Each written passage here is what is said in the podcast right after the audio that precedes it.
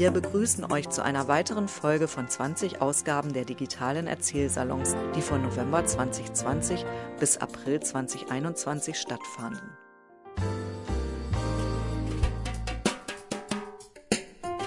Wir, die Mitarbeiter von Rohnstock Biografien, widmen uns dem Erinnern und Zuhören.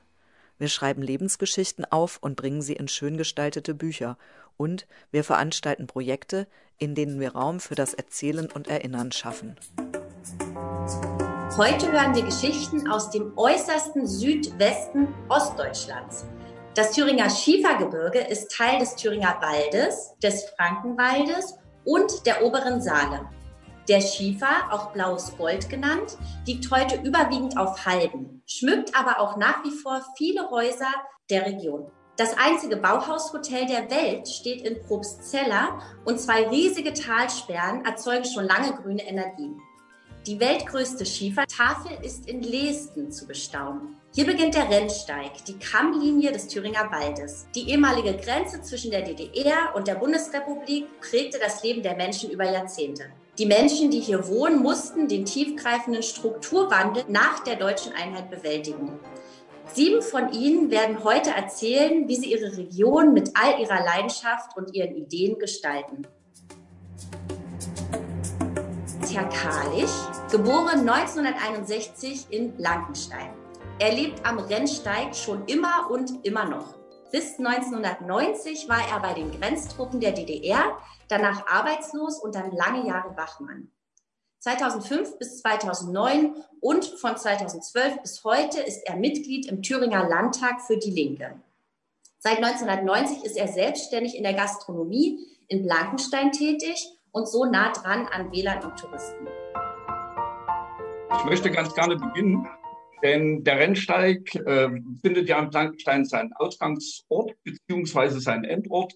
Und äh, da denke ich, macht sich das ganz gut, wenn ich heute den Einstieg hier gebe. Ähm, ich habe als Platz angegeben, den ich am liebsten im Thüringer Schiefergebirge habe, den Selbensplatz bei mir in der Heimatgemeinde in Blankenstein. Denn ich bin auf vielfältige Art und Weise mit diesem Platz verbunden. Ich bin nicht nur äh, arbeitsmäßig verbunden, sondern äh, auf diesem Platz kann man Schritt für Schritt eigentlich Geschichte erleben, Geschichte fühlen und kann vor allen Dingen sehen, wie sich in ca. 100 Jahren Geschichte, davon habe ich 60 Jahre bewusst auf dieser Erde mitgestaltet, äh, zumindest äh, die letzten Jahre, dann kann man sehen, wie sich so ein Platz entwickelt und äh, wie das in dem geschichtlichen Verlauf mit den einzelnen Umbrüchen, was das mit dem Platz dort wirklich geschaffen hat.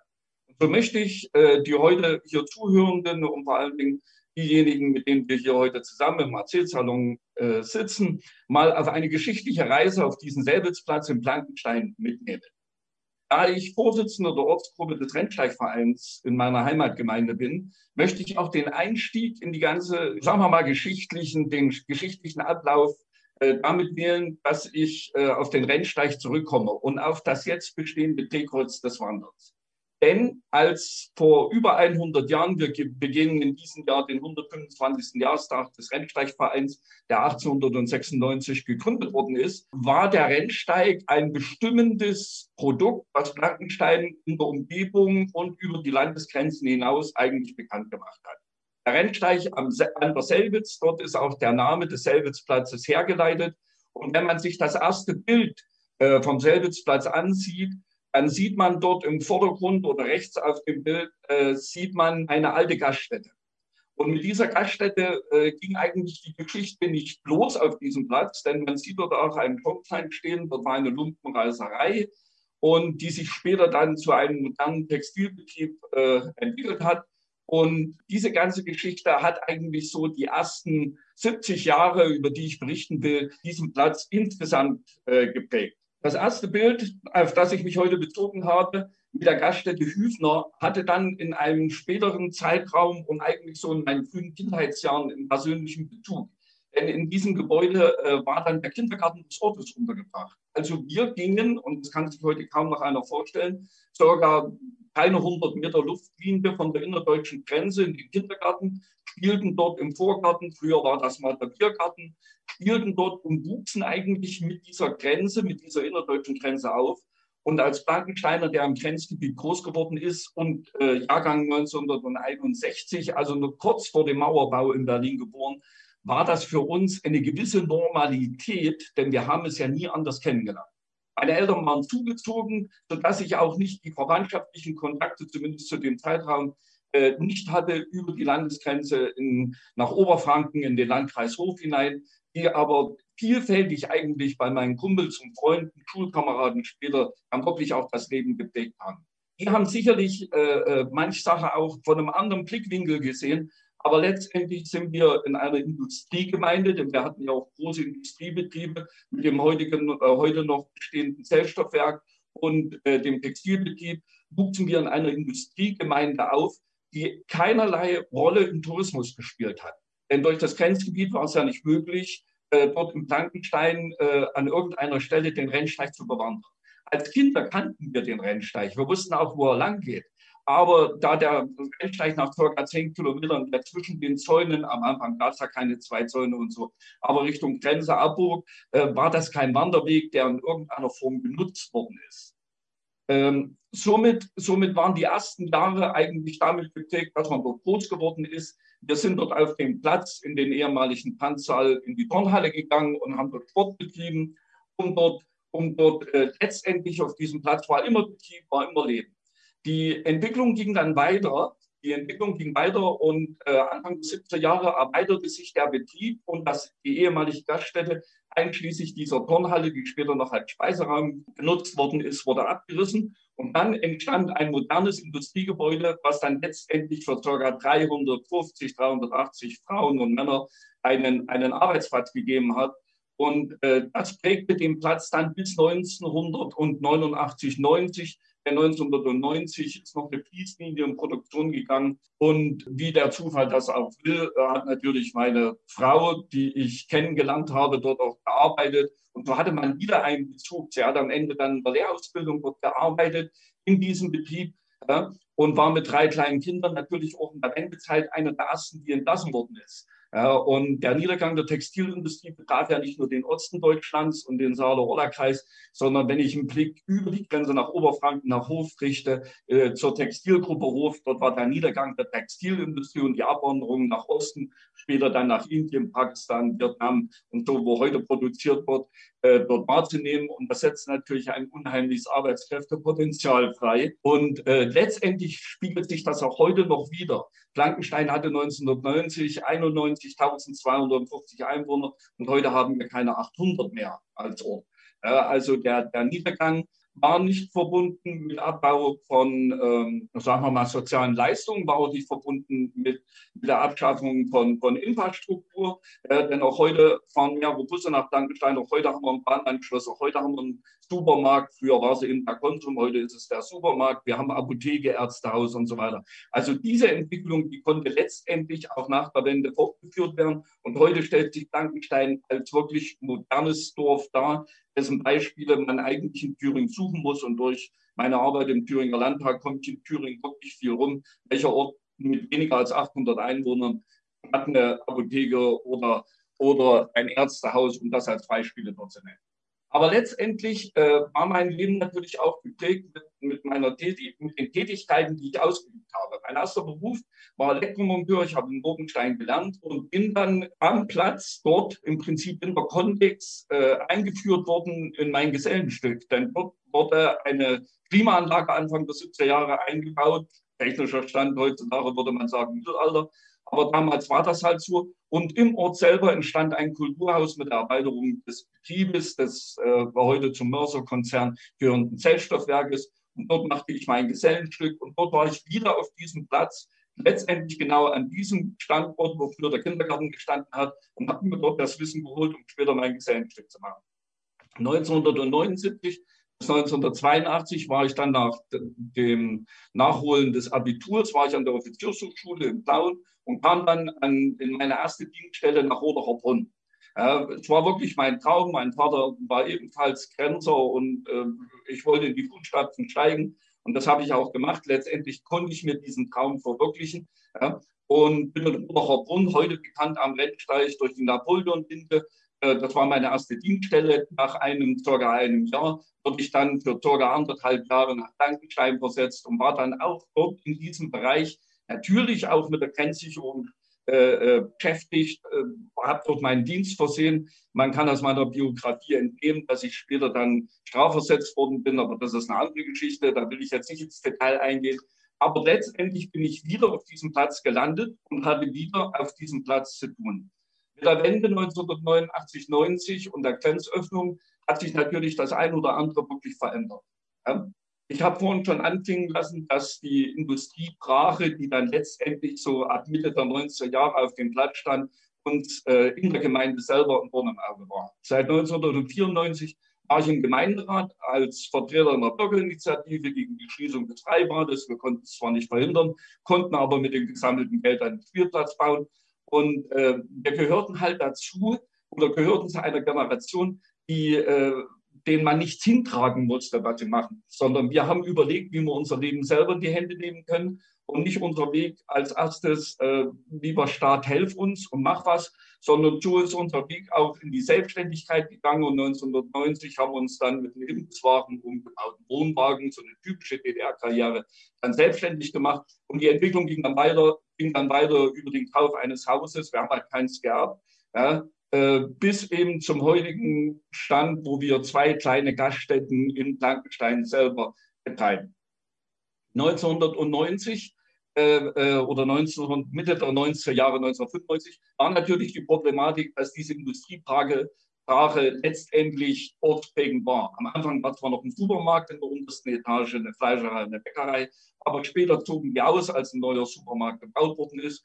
Und dann gäbsten wir einen Blankenstein, ich muss wirklich diesen Ausdruck mal äh, auch so verwenden, mit wenig Geld rum, um dann zu überlegen, was wir aus dem Gebäude machen. Jegliche Nachnutzung für irgendeinen einen Drittnutzer ging schief, beziehungsweise war überhaupt nicht, weil es viel zu groß war, äh, spruchreif sodass wir sehr, sehr lange warten mussten, bis wir in die Situation kamen, diese Industriebrache abzureißen. Und das war äh, wirklich 2010, ich war 2010 Bürgermeister geworden in der Gemeinde Blankenstein, war das wirklich eine, eine prägende Geschichte, weil dann auf einmal nicht mitten im Ort, sondern am Rand des Ortes, aber letztendlich der Ortskern selber äh, wirklich neu gestaltet werden konnte und sich dort wirklich etwas völlig Neues entwickelt hat, auf das wir in der Region als Blankensteiner oder heute als Gemeinde Rosenthal am Rennsteig äh, wirklich sehr stolz sind. Und das war ein Prozess, der über viele, viele Jahre ging. Auch meine Vorgänger als Bürgermeister und die damaligen Gemeinderäte haben immer wieder den, den Blick auf diesen Platz geworfen, um dort letztendlich etwas Nachhaltiges zu entwickeln, was nicht nur dem Tourismus an sich und demjenigen, der kommt, einen, einen, einen nachhaltigen Eindruck vermittelt, sondern letztendlich auch prägend für die Gemeinde ist und mit dem Tourismus ein zweites Standbein entwickelt werden konnte in der Gemeinde, was heute um die 50 Arbeitsplätze selber in der Gemeinde wirklich sichert. Äh, 2010, 2010 haben wir abgerissen, haben wir abgerissen und danach und auf dem dritten Bild sieht man dann, ich habe da schon einiges angesprochen, was letztendlich auf diesem Platz entstanden ist. Ich kann nur ans Herz legen. Kommen Sie nach Blankenstein, schauen Sie sich den Selbitzplatz an, wandern Sie die ersten Kilometer auf dem Rennsteig, äh, wandern Sie auch auf anderen Wanderwegen, Premium-Wanderwege. Das Drehkreuz des Wanderns ist einmalig in Deutschland. Äh, wir bauen jedes Jahr ein neues Highlight dazu und ich bin wirklich stolz auf meine Gemeinde und auf das, was wir gemeinsam dort erreicht haben. Das soll mein kleiner Beitrag heute als Auftakt sein. Dankeschön. Cornelia Seifert, geboren 1958 aus Lesten. Sie ist seit Jahrzehnten Lehrerin aus Leidenschaft und begleitet die Kinder von Lesten in ihren ersten Schuljahren. Seit 2010 leitet Cornelia Seifert die kleine Grundschule in Lesten mit 50 Kindern und sorgt mit Projekten zur Geschichte des Ortes für Furore. Herzlichen Dank für die Einladung und ich freue mich, dass ich über ein Herzstück im Thüringer Schiefergebirge der Berg- und Schieferstadt Lehesten heute erzählen kann. Und ich möchte Sie einladen, mich auf eine Reise zu begleiten und einige Stationen meines Lebens kennenzulernen. Mein Heimatort ist Lehesten, die Berg- und Schieferstadt, 950 Jahre alt, 1071 das erste Mal erwähnt. Wir könnten dieses Jahr wirklich 950 Jahre feiern. Unter anderen Bedingungen würden wir zum Bergmannsfest in Lehesten es richtig krachen lassen. Lehesten ist bekannt durch das blaue Gold, der Schiefer, so nennen wir ihn, deshalb, weil dieser äh, durch Sonneneinstrahlung wirkt, an den Fassaden, an den Dächern, als ob blaues Gold, als goldig alles glänzt. Ja, Liersen ist meine Heimat.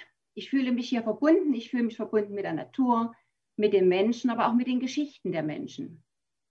Lehesen ist bekannt durch den Staatsbruch, durch den Ortelsbruch, den Schmiedebach. Schon seit dem 13. Jahrhundert wird Schiefer abgebaut, bis 1999. Und Tausende standen hier in Brot und haben hier Geld verdient auf dem Staats- und auf dem Schieferbruch. 1880 circa arbeiteten in Lehesten mehr Leute als in Jena ein Karl Zeiss Betrieb. Das muss man sich mal vorstellen. Wir haben hier die älteste Dachdeckerschule 1910 gegründet aufgrund des Schiefervorkommens. Und wir haben auch die größte Schiefertafel der Welt in unserer Kirche und eine wunderschöne St. Egidienkirche. Wenn die Eltern Lehestner immer so zur Familienfeiern zusammensitzen und erzählen, da schwelgen sie natürlich in den alten Geschichten von Lehesten, wie schön es war, was wir alles hatten. Und in den 30er Jahren waren mehr Urlauber hier wie Einwohner. Und die Wetzsteinfeste, wie schön die waren, mit den Wetzstein 1901 gebaut als Bismarckturm. Es gab so viel hier zu erzählen. Es war ein Einkaufszentrum auch von dem benachbarten Ludwigstadt. Wir hatten 16 Gaststätten, wir hatten eine Brauerei, viele Fleischereien, Handwerk, Gewerbe. Wir hatten sogar einen Bahnhof gehabt. Also in Lehesten hat nichts gemangelt früher. Doch die politischen Verhältnisse nach dem Krieg brachten natürlich auch große Veränderungen in unserem Ort. Seit 1945 praktisch bis 1989 begleitete uns die Grenze. Lehesen lag im Sperrgebiet und wenn ich mich zurückerinnere, kann ich trotzdem sagen, dass ich in diesem Sperrgebiet eine unbekümmerte Kindheit erleben durfte. Es gab richtige Winter, so wie heute der Wintertag in Lehesen ist, total verschneit. Wir konnten von der Dachdeckerschule bis auf den Marktplatz fahren, es gab wenige Autos. Wir konnten im Sommer wunderbar baden gehen ins Webersloch, das ist ein ehemaliger Tagebau gewesen. Wir konnten aber auch ins Lesner Bad gehen, ein wunderschön gelegener Ort im Kulm. Die Schule organisierte Ferienspiele und Schwimmlager. Wir fühlten uns also geborgen und wohl. Es waren ja über 300 Kinder in der Schule. Die jährlichen Bergmannsfeste, die es seit 1925 gab, die wurden immer kräftig gefeiert mit der ganzen Stadt, mit den Schieferkumpels und mit der ganzen Umgebung. Ja, es gab auch wunderbare Faschingsveranstaltungen in DDR-Zeiten, teilweise mit verbotenen Inhalt. Es war wunderbar, was die Lesner alles auf die Beine gestellt haben. Wir haben nachmittags den, als Kinder immer die Bänderscher geholt, eine Tradition, die heute auch noch durchgeführt wird. Also es war alles wunderbar unbekümmert. Dass wir natürlich nur Besuch mit einem Passierschein bekommen durften und dass die Ellos mit bellenden Hunden und den Grenzern beladen an unserem Haus täglich vorbeifuhren, und dass ständig eine beleuchtete Grenze aus meinem Fenster, genau dem Blickwinkel, wo ich jetzt hier sitze, immer beleuchtet war. Und dass ich den Wunsch hatte, einmal von der anderen Seite von Bayern auf Thüringen zu schauen. Das habe ich als Kind zwar gewollt, aber ich habe nicht gewusst, was alles für Hintergründe sind. Für mich war das alles schön, für mich war das an sich schön, bloß der Blick von der anderen Seite, der uns versperrt war, den hätte ich gern als Kind einmal haben wollen. Für mich stand schon als Sechsjährige fest, dass ich einmal Lehrerin werden wollte. Das war mein Traumberuf. Ich hatte schon ein Klassenbuch. Ich habe schon Namen eingetragen, Zensuren schon vergeben von einer Bekannten. Die hat mir ein Klassenbuch gegeben mit sechs Jahren. Also ich war schon total happy. Und nach meinem Studium äh, zur Unterstufenlehrerin hieß das damals, heißt, jetzt heißt es Grundschule mit dem Wahlfach Musik. Da war ich erst sechs Jahre in Lobenstein als Lehrerin tätig und in 1984 wurde ich praktisch hier beauftragt, in Hesten den Musikunterricht zu leiten von der 1 bis zur 10. Ja, ich hatte schon von meinem Studium her und sonst immer einen Chor geleitet, was ich bis heute auch noch tue. Bin auch Leiterin des Kirchenchores in Lehesten, der 40 Jahre keinen Leiter mehr hatte durch die DDR-Zeit, aber dann in den 90er Jahren wurde er wieder ins Leben gerufen, der also auch viele Events mitbestreitet im Ort. Aber auch der Chor und überhaupt ähm, die Schule, seitdem ich praktisch 84 hier bin, steht natürlich im Mittelpunkt auch von dem ganzen Leben in Lehesten. 30 Jahre deutsche Einheit. Das ist das Thema der Runde. Und ich bin froh, dass ich dieses Glück erleben durfte und dass ich Zeitzeuge dieser politischen Umwälzung werden konnte. Also Lehrer auch in zwei Systemen. Und ich kann Ihnen sagen, für mich ist der 9. November, wer es vielleicht auch ein bisschen belächelt, ist mir egal. Für mich ist der 9. November neben der Hochzeit, neben Familienfeiern und der Geburt meiner Töchter wirklich der schönste Tag in meinem Leben. Und ich habe jetzt noch Gänsehaut, wenn ich mir denke, dass wir an diesem Tag, am 9. November, noch auf dem Webersaal waren, zu einer Kundgebung, wo der Rat des Kreises da war und wir schimpften, dass wir nicht von Lesten nach Lichtentanner unsere Semmeln holen konnten, weil das Sperrgebiet war. Das war ein anderes Sperrgebiet, Kreis Saalfeld.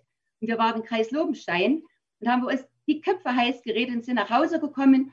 Und dann plötzlich sagte man, die Grenze ist auf.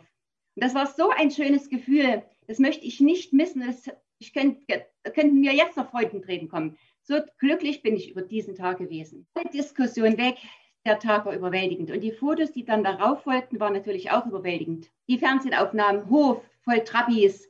Und wir standen hier, wir haben ja die Grenze gehabt, wir konnten ja nicht nach dem Westen. Also fuhren wir am 11. November nach Propsella, dem berüchtigten Bahnhof. Da lösten wir uns per Hand eine Karte und fuhren mit unseren Freunden, elf Mann, vorne einen Sonderzug nicht nach Pankow, sondern Sonderzug nach Ludwigstadt, nach Lutscht wie ein Flüchtlingstreck, muss ich mal so sagen. Wir sind in Lutsch angekommen, die Menschen sind ausgestiegen.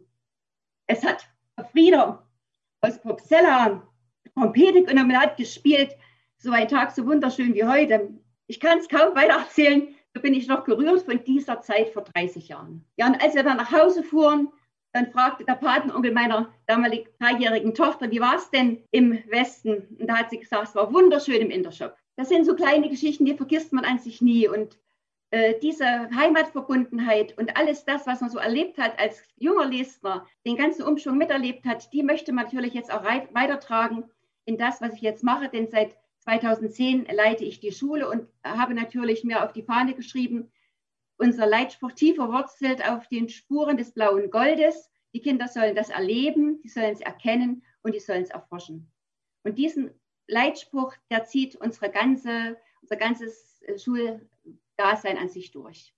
Wir arbeiten an Projekten und haben verschiedene Auszeichnungen bekommen. Die möchte ich aber jetzt nicht im Mittelpunkt stellen. Für mich ist es wichtig, mit den Kindern daran zu arbeiten, sie einzuführen, die Traditionen einzuführen in das, was hier Listen ausmacht. Denn sie erfahren nur hier und nicht in fortführenden Schulen von ihrer Heimat. Ja, und da gab es 2010 eine Buchlesung von einem ehemaligen Lesner, der stellte in der Schule sein Buch vor und erzählte von seiner Kindheit in der Schiefermühle.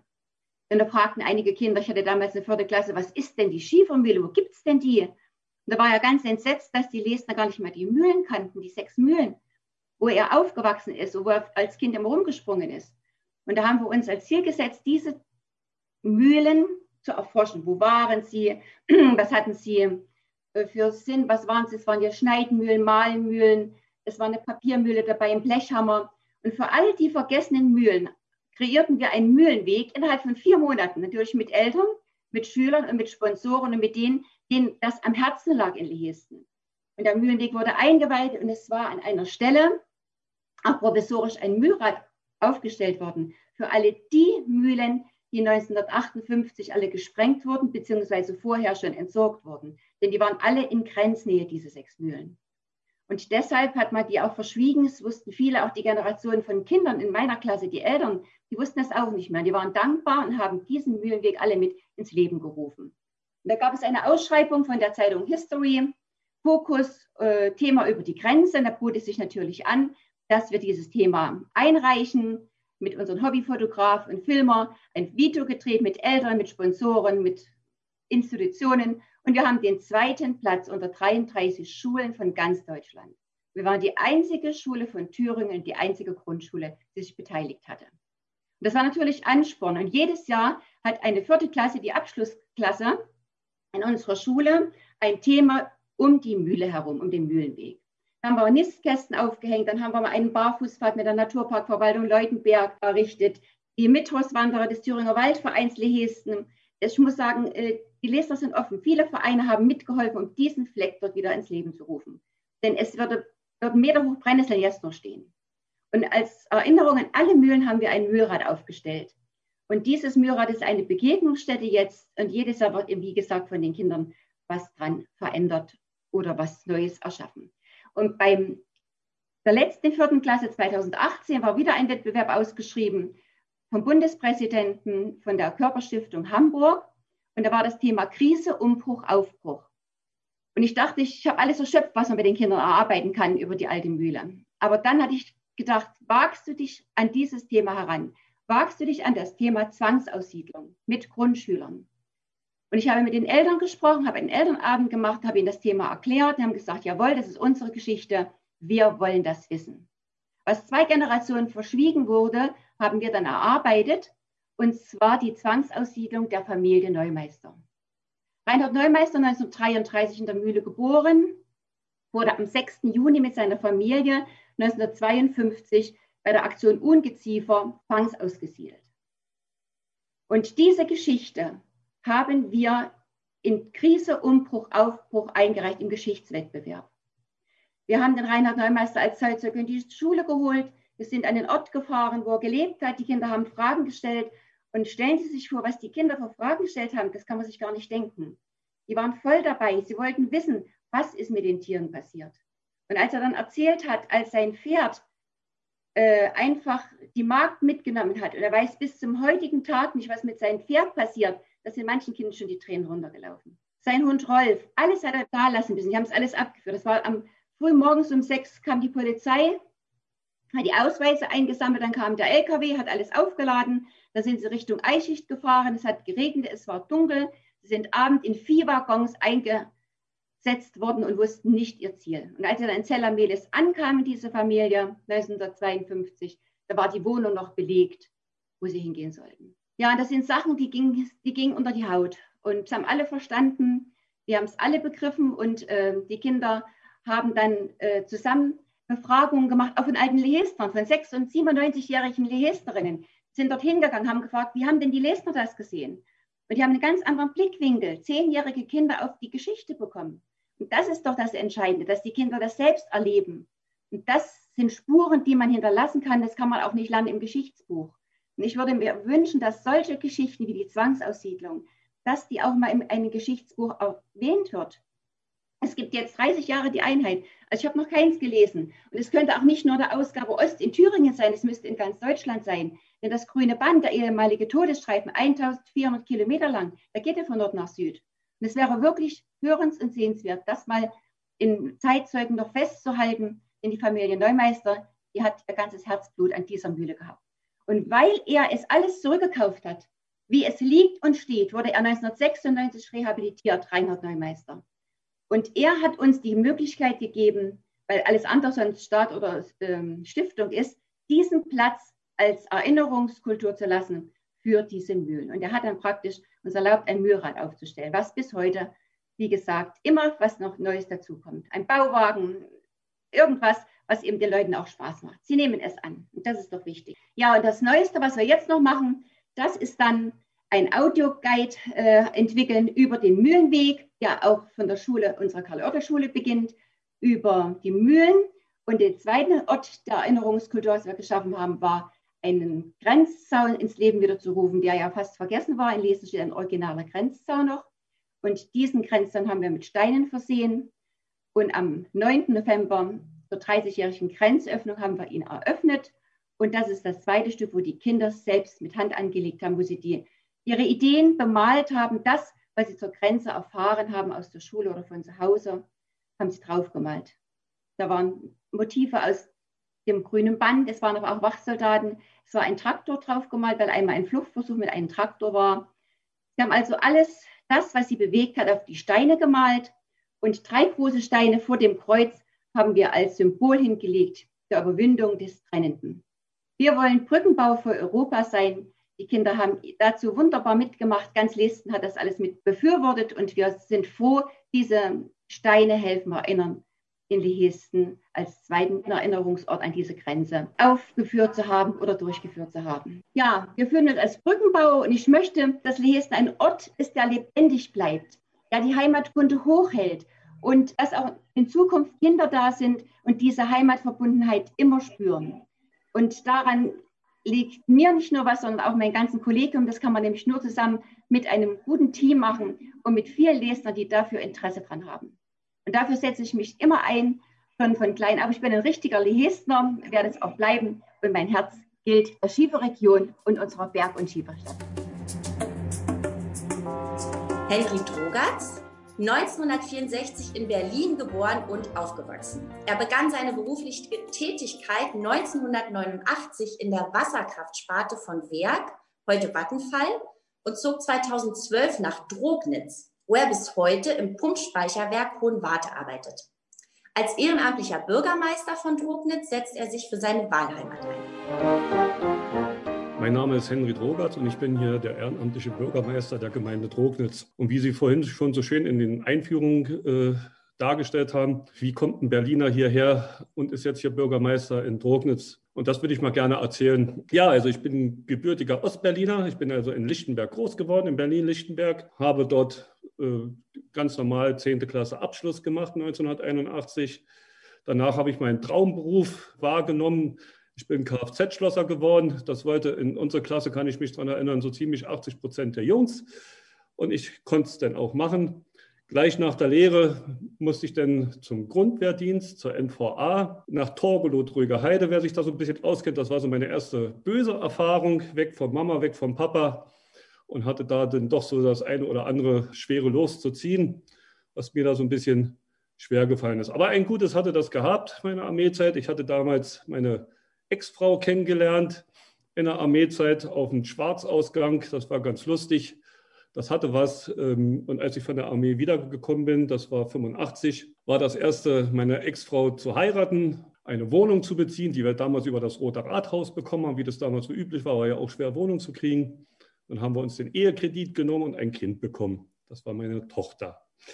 Das war dann 86. Danach bin ich dann zur Energie gekommen, habe ich bei der Energie angefangen äh, als Kfz-Schlosser im Kombinat ähm, äh, Berlin und habe dort auf dem Fuhrpark gearbeitet und da so meine, ja, meine ersten Erfahrungen mit der Energie gemacht, wo ich dann so ein bisschen gelernt habe, auch so als stellvertretender Fuhrparkleiter mit, mit den Dingen klarzukommen. Das war so auch ganz lustig bis mich denn mal jemand, ein anderer Fuhrparkleiter, angesprochen hat, ob ich denn nicht mal Lust hätte, im Umspannwerk Neuenhagen anzufangen. Das war dann meine, mein nächster Berufswechsel, dort als stellvertretender Fuhrparkleiter. Und da hatte ich dann die ersten Erfahrungen gemacht, mit mal aus der Großstadt weg, äh, mal so in den Speckgürtel zu arbeiten und auch zu wohnen. Da gab es dann auch eine Dienstwohnung, wo ich dann mit meiner Frau hingezogen bin. Da haben wir dann zum ersten Mal als Großstädter praktisch in so einem kleinen grünen Gürtel gewohnt, wo man zusammen wohnt, zusammen arbeitet, zusammen Garten hat und zusammen eine Garage hat.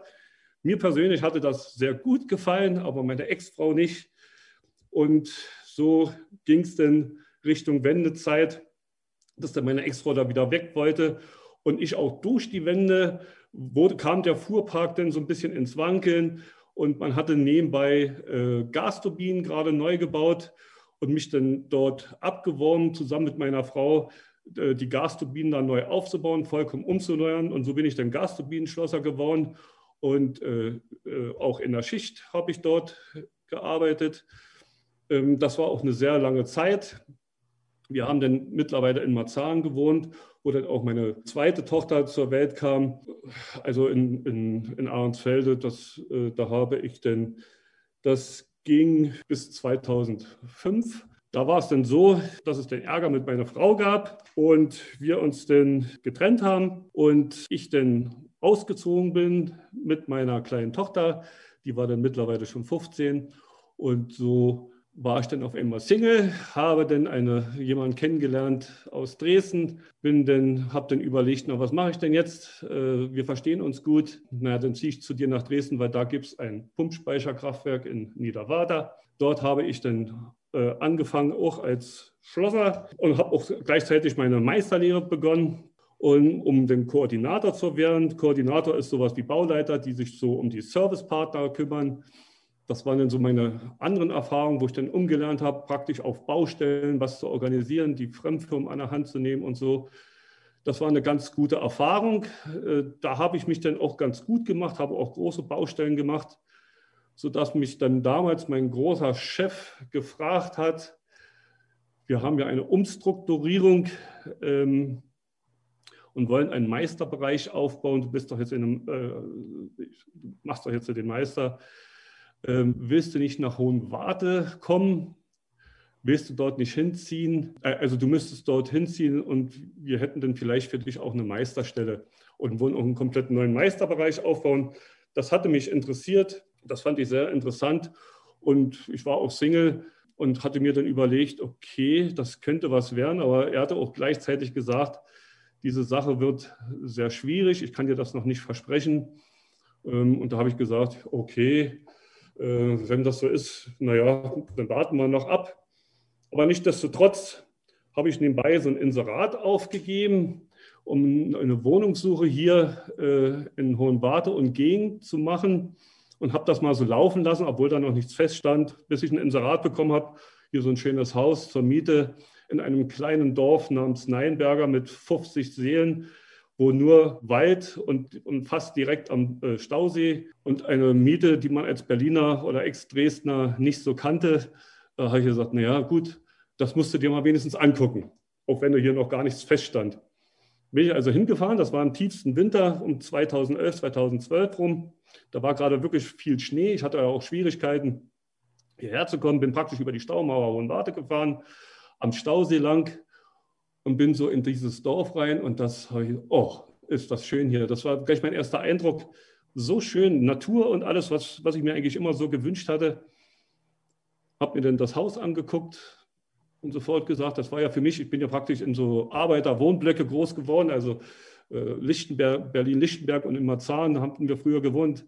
Wer das also so kennt, der kann sich vorstellen, wenn man auf immer hier in so einer Natur ist, so ein schönes Haus für einen sehr, sehr guten Mietpreis kriegt, habe ich gesagt, oh, ähm, ich habe mir die Wohnung angeguckt, habe mich sofort verliebt, habe mich in das Dorf total verliebt und habe gesagt, okay, ich muss da dann noch mal was regeln. Äh, warten Sie mal noch eine Woche, weil das auch alles noch nicht feststeht. Bin dann nach Hause, konnte nicht schlafen. Nächsten Tag habe ich meinen großen Chef angerufen, habe ihm erzählt, du, ich habe mich da in das Dorf verliebt, ich habe mich in das Haus verliebt, ich will dahin, ich will auch hier in Hohenwarte arbeiten, ich mache das. Naja, das steht doch aber noch nicht fest. Da habe ich gesagt, egal, ja, sag mir, dass ich wenigstens den normalen Beruf hier machen kann. Dann hat er gesagt, okay, der macht das. Jeweils habe ich dann zugesagt, war alles sehr, sehr heitel, bin dann hierher gezogen habe dann auch, mein, wie gesagt, mein Meister beendet, habe dann sogar auch die Meisterstelle bekommen und bin so als Großstädter erst Berlin die längste Zeit, dann in Dresden und dann auf einmal in ein Dorf gezogen von 50 Einwohnern, Neinberger. Ich fand das sehr schön, keine Straße, kein Straßenlärm, das ist ein Sackgassendorf, wohnen direkt vom Teich. Entengequake, Froschgequake, oh, wunderschön. Also schöner kann es nicht sein. Und die erste Woche, das, ich weiß noch ganz genau, wann ich hierher gezogen bin, das war also kurz vor Maibaumsetzen. Ich kannte das als Großstädter alles noch gar nicht. War dann so eine Woche da, dann war Maibaumsetzen und ich kannte hier ja noch keinen. Habe dann gesehen, wie die da den Maibaum aufstellen. Habe mir zwei Kästen Bier geschnappt, bin rausgegangen zu dem Maibaum, habe gesagt, hier bin der Neue, hier sind zwei Kästen Bier. Und dann haben wir uns erstmal schon sehr gut verstanden. Das waren so meine ersten Eindrücke. Ja, und dann habe ich hier eben schon so ein paar Jahre gelebt und so. Und dann hatten wir hier mal so eine Aktion mit dem Teich. Da wurde der Teich mal abgelassen, der Dorfteich, und stand lange leer. Und das hat mich so ein bisschen geärgert. So, und ich bin ja so, also kenne mich so aus mit Baustellen. Das ist ja so meine Arbeit als Meister gewesen äh, mit den Koordinatoren und habe dann hier so angefangen, was zu organisieren, um den Teich hier irgendwie neu zu machen. Also der musste entschlammt werden, der war lange Zeit abgelassen und habe da so angefangen mit jemandem hier aus dem Dorf, der auch so ein Bauunternehmer ist, der hat mir mitgeholfen mit dem Kran. Dann habe ich noch die Gemeinde Hohenwarte gefragt, weil dort der Kollege ist Bürgermeister auch in Hohenwarte. Das war von mir auch ein Kollege, ob der mich nicht auch mit unterstützen kann. Der hatte mich auch mit unterstützt. Das war dann eine große Sache. Der andere hat dann wieder noch einen LKW besorgt, der hat das und das wurde dann eine riesig große Aktion. Aber was, mir dann, was mich dann immer geärgert hatte, bloß der Bürgermeister war nicht da. Der hatte da also überhaupt nichts gemacht und nicht unterstützt. Ich wusste zwar nicht warum, weshalb, aber das hatte mich dann auch so ein bisschen geärgert. Und man hatte sich dann hier auch so unterhalten. Der Teich wurde immer schöner, der wurde dann entschlammt. Wir haben das irgendwie hingekriegt mit Biegen und Brechen. Und dann hatte mir so ein paar Freunde gesagt, na sag mal, willst du hier nicht den Bürgermeister machen? Ich sage, ja, erzähl mal noch einen Witz, Blödsinn. Äh, wie kommst du denn auf sowas? Naja, gut, ich hatte das dann mal so überschlafen, bin dann, wie gesagt, zu meinem Kollegen mal hingegangen ähm, nach Hohenwarte, der schon lange Bürgermeister von Hohenwarte war und habe gesagt, na, du, die hatten da so eine blöde Idee. Ähm, ich habe ja nun überhaupt keine Ahnung. Erklär mir doch mal was vom Bürgermeister. Wäre das was für mich so als Koordinator? Man koordiniert ja nur und macht Baustellen. Ist ja wahrscheinlich sowas wie, wie Bürgermeister hatte wirklich überhaupt noch keine Ahnung, war auch nicht im Gemeinderat, war wirklich ein vollkommenes Greenhorn. Naja, und der hatte mir gesagt, der hatte mich dann so ein bisschen eingewiesen, was man so als ehrenamtlicher Bürgermeister machen muss. Und da habe ich gesagt, oh, okay. Hat er gesagt, du musst dich aber ein bisschen beeilen, denn in drei Wochen sind Wahlen. Okay.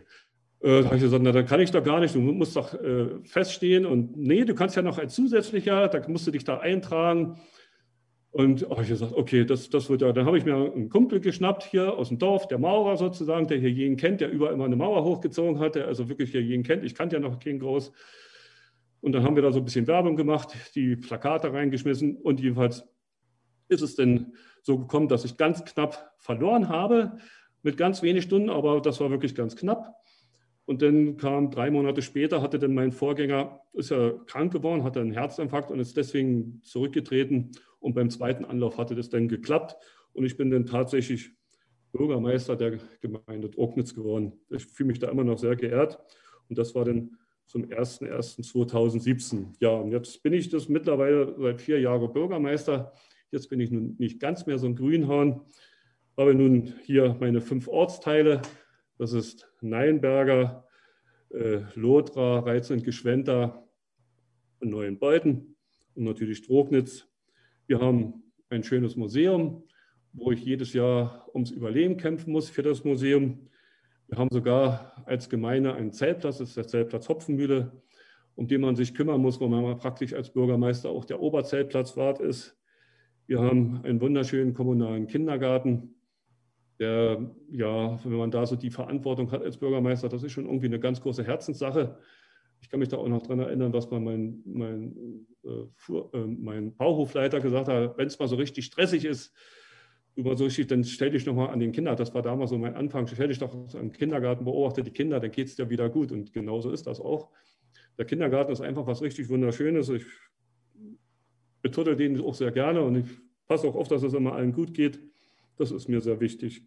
Ja, und was ist das, was jetzt hier gerade so, so läuft? Also meine erste Maßnahme, meine erste größere Maßnahme als Bürgermeister war, eine, ja, die Gemeinde Drognitz hat noch nicht so viel Geld. Wir kämpfen immer darum, mal aus der Haushaltskonsolidierung zu kommen. Das sind immer so unsere Schwerpunkte. Und meine erste große Maßnahme war mal eine Verbindungsstraße zu bauen, die zwischen Neuenbeuten und Weißbach. Das war damals sehr schwierig. Man hatte immer jahrelang die Fördermittel nicht gegeben und so. Und dann habe ich so gelernt, um, um so eine Sache mal zu kämpfen. Wir haben dann einfach die Straße äh, gesperrt, weil äh, Gefahr birgt. Ähm, dann konnte da der Schulbus nicht fahren. Das gab sehr viel Ärger. Aber lange Rede, kurzer Sinn, zum Schluss gab es dann doch die Fördermittel und wir konnten doch die Straße bauen, weil wir sie halt gesperrt haben. Darauf sind wir sehr stolz. Den Kindergarten haben wir immer schön erneuert. Der hat einen neuen Spielplatz, der hat jetzt einen neuen Waschraum bekommen. Das sind für uns als arme Gemeinde immer sehr große Sprünge. Jetzt haben wir in, im Dorf Reiz und Geschwenter gerade eine große Baumaßnahme hinter uns, dass der Zweckverband dort äh, Abwasserkanal äh, neu baut und wo auch die Straße neu gebaut wird, wo wir dann auch unseren Teil mit dazugeben, was wir eigentlich auch nicht kennen, aber irgendwie haben wir es doch wieder hingekriegt, dass wir nun eine komplett neue Ortsstraße haben. Daneben das Gleiche mit der Hauptstraße, wo es Schwierigkeiten, also die Bürgermeisterkollegen, die werden das alles kennen, so ein Spiel, wo wir jetzt auch einen großen Kampf hatten, dass die Hauptstraße nun auch vom Land gebaut wurde. Die wollten das erst nicht, aber sie machen es nun doch. Da steckt viel dahinter. Was jetzt meine ganz neuen großen Pro Projekte sind, wenn das klappt, würde mich sehr freuen, dass wir haben ja eine alte zerfallene Schule, dass aus der alten Schule vielleicht, wenn wir Glück haben, nun doch auch ein Altersheim wird für unsere alten Bürger.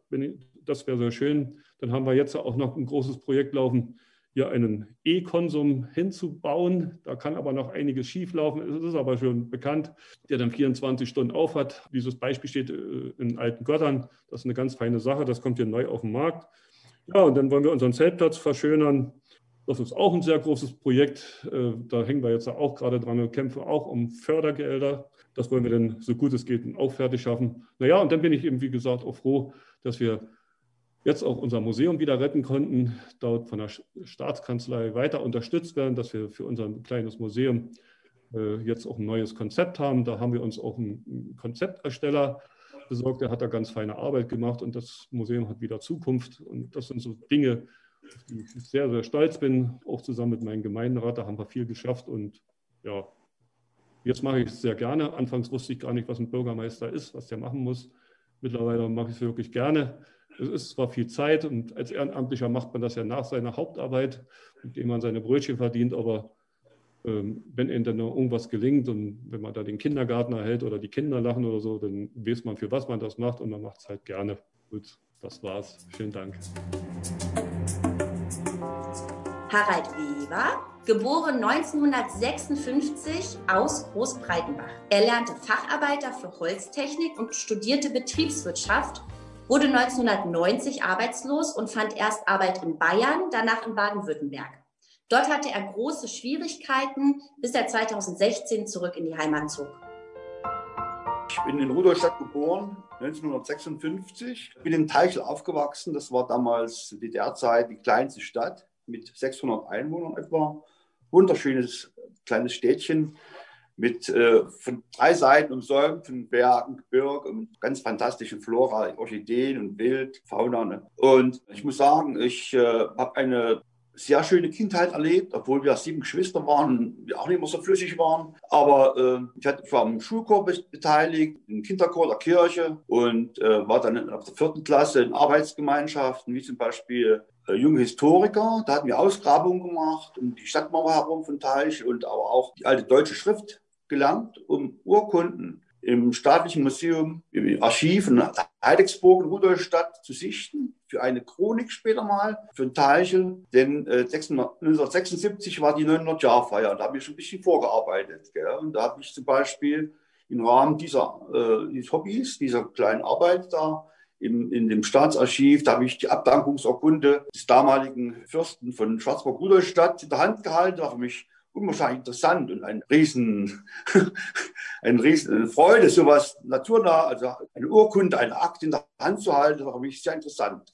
Dann war ich dann bis 1971 in der Polytechnischen Oberschule, das war meine Grundschule praktisch, und dann bin ich zum Abitur. Vorbereitung nach äh, Rudolstadt auf die EOS, habe dann auch gejobbt nebenbei. Unter anderem auf der Heidelberg habe ich Führungen gemacht, aber auch in Theater klein, als Kleindarsteller gearbeitet, viel rumgezogen hat mir wahrscheinlich viel Freude und Spaß gemacht. Gell. Ja, und dann habe ich äh, Armeedienst geleistet, äh, 75 bis äh, 77, also 18 Monate Grundwehrdienst in Erfurt und bin danach äh, zum Studium in, äh, nach Jena in die Friedrich Schüler Universität, habe Betriebswirtschaft studiert, also praktisch äh, Ingenieurökonomie. Habe es mir auch nach sechs Semestern anders überlegt und habe mich entschieden, erst einmal in einem Holzberuf äh, Fuß zu fassen. Gell. Mein Ziel war ja mal so künstlerische Entwicklung äh, in der Holzbearbeitung, also Schnitt und sowas, Bildhauer, was doch nicht gleich gelang. Und äh, da habe ich erstmal den Facharbeiter für Holztechnik gemacht.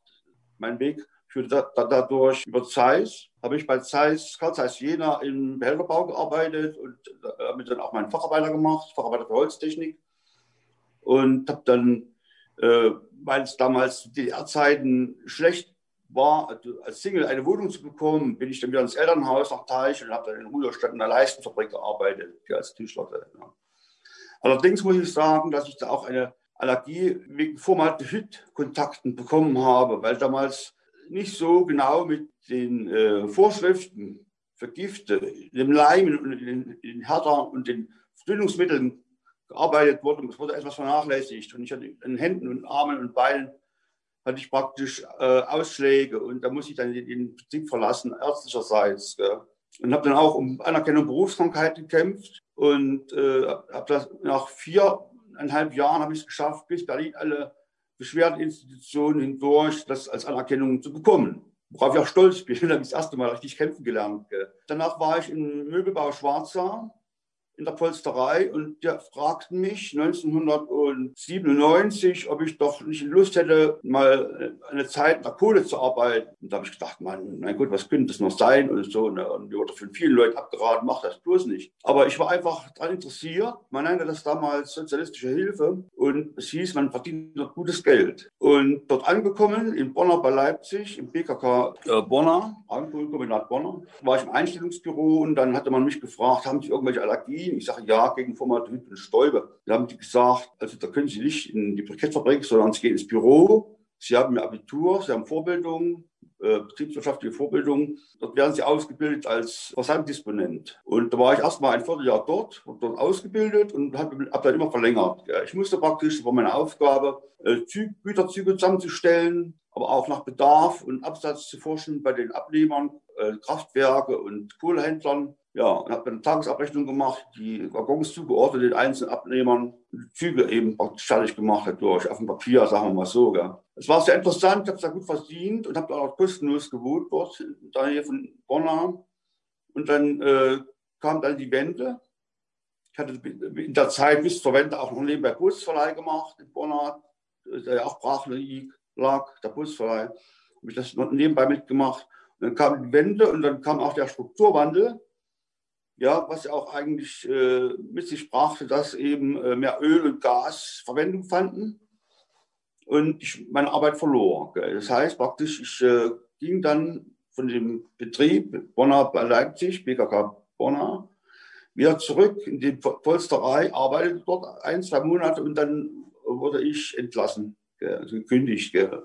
Aufgrund der Umstellung der Bilanzen und der Umstellung des ganzen Betriebes während der Wende dann war ja auch die D-Mark da und äh, es wurde alles vorbereitet im Betrieb und der Absatz brach ab in die Ostblockländer. Ich möchte noch ganz kurz, äh, bevor ich weiterfahre, meine äh, Ausführungen, ganz kurz meine Erlebnisse während der Wende äh, noch mal kurz äh, erläutern oder berichten drüber. Und zwar war ich auch dreimal de Demonstrationen in Leipzig beim Opernplatz und das war für mich eine ganz neue Erfahrung, also wo dann 300, 500.000 Leute da standen und äh, auch äh, demonstrierten für mehr demokratische Rechte und auch äh, für Reformen vor allen Dingen. Das war ja alles ungewiss. Jeder hat gedacht, Mensch, hoffentlich passiert nichts, hoffentlich gibt es keinen Bürgerkrieg oder dass die Stasi nicht irgendwie äh, eingreift und, und, und, Gewalt angewendet wird.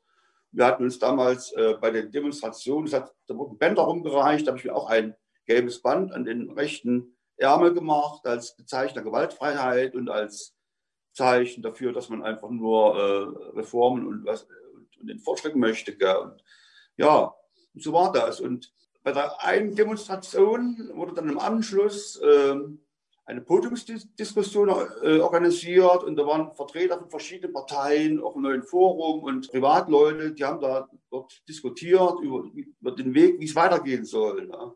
Um auch Gewalt abzuwenden, um einfach mal den Kontakt zu mobilisieren, die, die Kontakte, die, die, die Ideen der Menschen nochmal auf den Tisch zu legen, sozusagen. Ne? Was wollen wir jetzt? Gell? Und da, wie gesagt, da hatten verschiedene Parteien ihren, ihre Ziele dargelegt. Und auf einmal stieg eine Lehrerin auf das Podium und hat gesagt, ich grüße euch alle. Mein größter Wunsch ist, bleibt alle gewaltfrei, versucht euch gegenseitig zu akzeptieren. Ja, Hauptsache, es geht, es gibt einen demokratischen Wandel und es gibt keinen Krieg. Und ich, ich, äh, ich habe euch alle gern. Und ich bin die Brigitte, das war eine Lehrerin. Und die ist ja gegangen, die hat den meisten Beifall bekommen von allen. Es ging also nicht nur darum, soll ich sagen, einen Schlammschlag zu machen oder jetzt einfach nur, nur mit Fakten zu arbeiten, sondern auch das rein Menschliche auf die Bühne zu bringen. Ne? Und äh, ja, das nur nebenbei jetzt nochmal während der Wende. Und auch den Tag der Einführung der D-Mark möchte ich noch mal sagen, ich, mir ist bekannt, also ich habe erlebt, dass ich einen Tag vor der Einführung der D-Mark noch mal in, in ein Konsum gegangen bin und wollte noch ein paar Sachen kaufen. Ne? Und da wurde alles runtergesetzt auf 10 Cent, 10 Pfennig oder noch, noch niedriger. Alles rausgeräumt und einen Tag später waren nur noch Sachen aus, aus dem Westen, also Westartikel in den Geschäften drin. Das hat mich im Prinzip auch sehr berührt, gell, dass man im Prinzip keine Ostprodukte mehr kaufen konnte ja, sondern alles im Prinzip eingeräumt mit Westprodukten, praktisch für die D-Mark. Ne? Und dann war ich mit meinem Cousin, der hat gesagt, Mensch, 14, ab 14 Uhr gilt die D-Mark. Da fahren wir mit dem Anhänger ein Auto, da fahren wir noch zur Tankstelle und kaufen DDR-Mark noch Benzin ein. Haben wir die ganzen Anhänger mit Kanistern vollgetankt und zehn Minuten später war die D-Mark und wir sind aufs Gas getreten, schnell heim. Gell? Und so war das damals. Gell?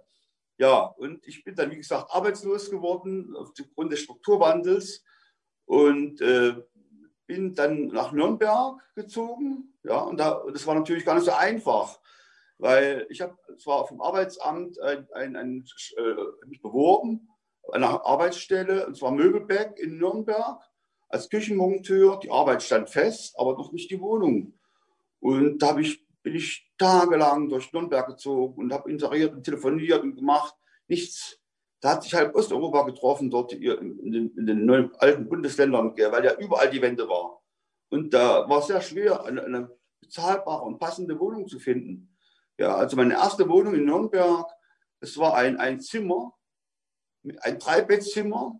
Und da hatte der Betreiber dieser Pension, das war ein Türke, das war auch nicht korrekt. Der hat praktisch pro, pro Bett in dem Dreibettzimmer 750 D-Mark verlangt, als Übernachtungskosten im Monat. Gell. Und das war Wahnsinn. Also das, und ich konnte da nicht allzu lange bleiben. Ich, ich musste meine Arbeit verrichten. Ich habe meine Arbeit auch gut gemacht, dort der Küchen montiert und bin auch viel rumgekommen in Bayern, Küchenmontage. Aber wohnungsmäßig, ich konnte mich da nicht erholen. Gell.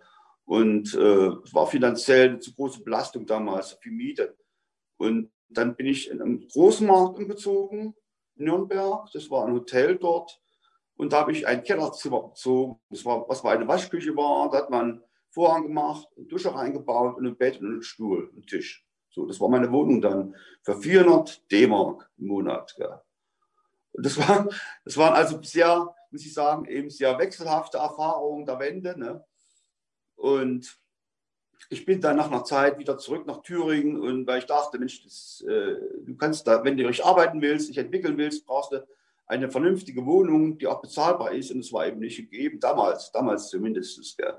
Wieder zurück nach Thüringen ins Elternhaus und äh, habe dann äh, versucht, mich da weiterzubilden. Da war ein Schlosser, ein, ein Schweißerlehrgang angedacht und der ist aber ausgefallen und daraufhin habe ich kurzerhand äh, meine Sachen gepackt bin nach Baden-Württemberg, nach Offenburg. Ne. Da habe ich Verwandte, auch teilweise sind die auch vor und während der Wende dahin gezogen. Wir hatten noch andere Verwandte dort, die länger dort lebten. So, und da äh, habe ich allerdings auch nur oder überwiegend befristete Arbeit bekommen, zeitlich befristete Arbeit. Und ich habe da ähm, im Holzbau angefangen und dann auch später auch äh, Transporte gemacht mit Klein-LKW, Umzüge und dann habe ich den Taxischein gemacht. Ja. Ja, und ich hatte mich da in der Anfangszeit 1995, 1996, so in der Zeit hatte ich mich mal in eine junge Dame verliebt und hatte mich äh, die bemüht.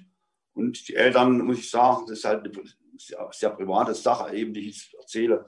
Die Eltern hatten ein, ein Gaststättengewerbe und äh, ja, und es war eigentlich ganz nett. Und ich hatte auch mit der Tochter mal gespielt dort und, und, und hat mich um sie gekümmert. Und es war alles sehr, sehr nett und, und sehr äh, fröhlich und, und ich habe gedacht, meine Güte, du hast vielleicht Hoffnung. Ne? Also du hast vielleicht ähm, ja, gewisse Möglichkeiten. Ne?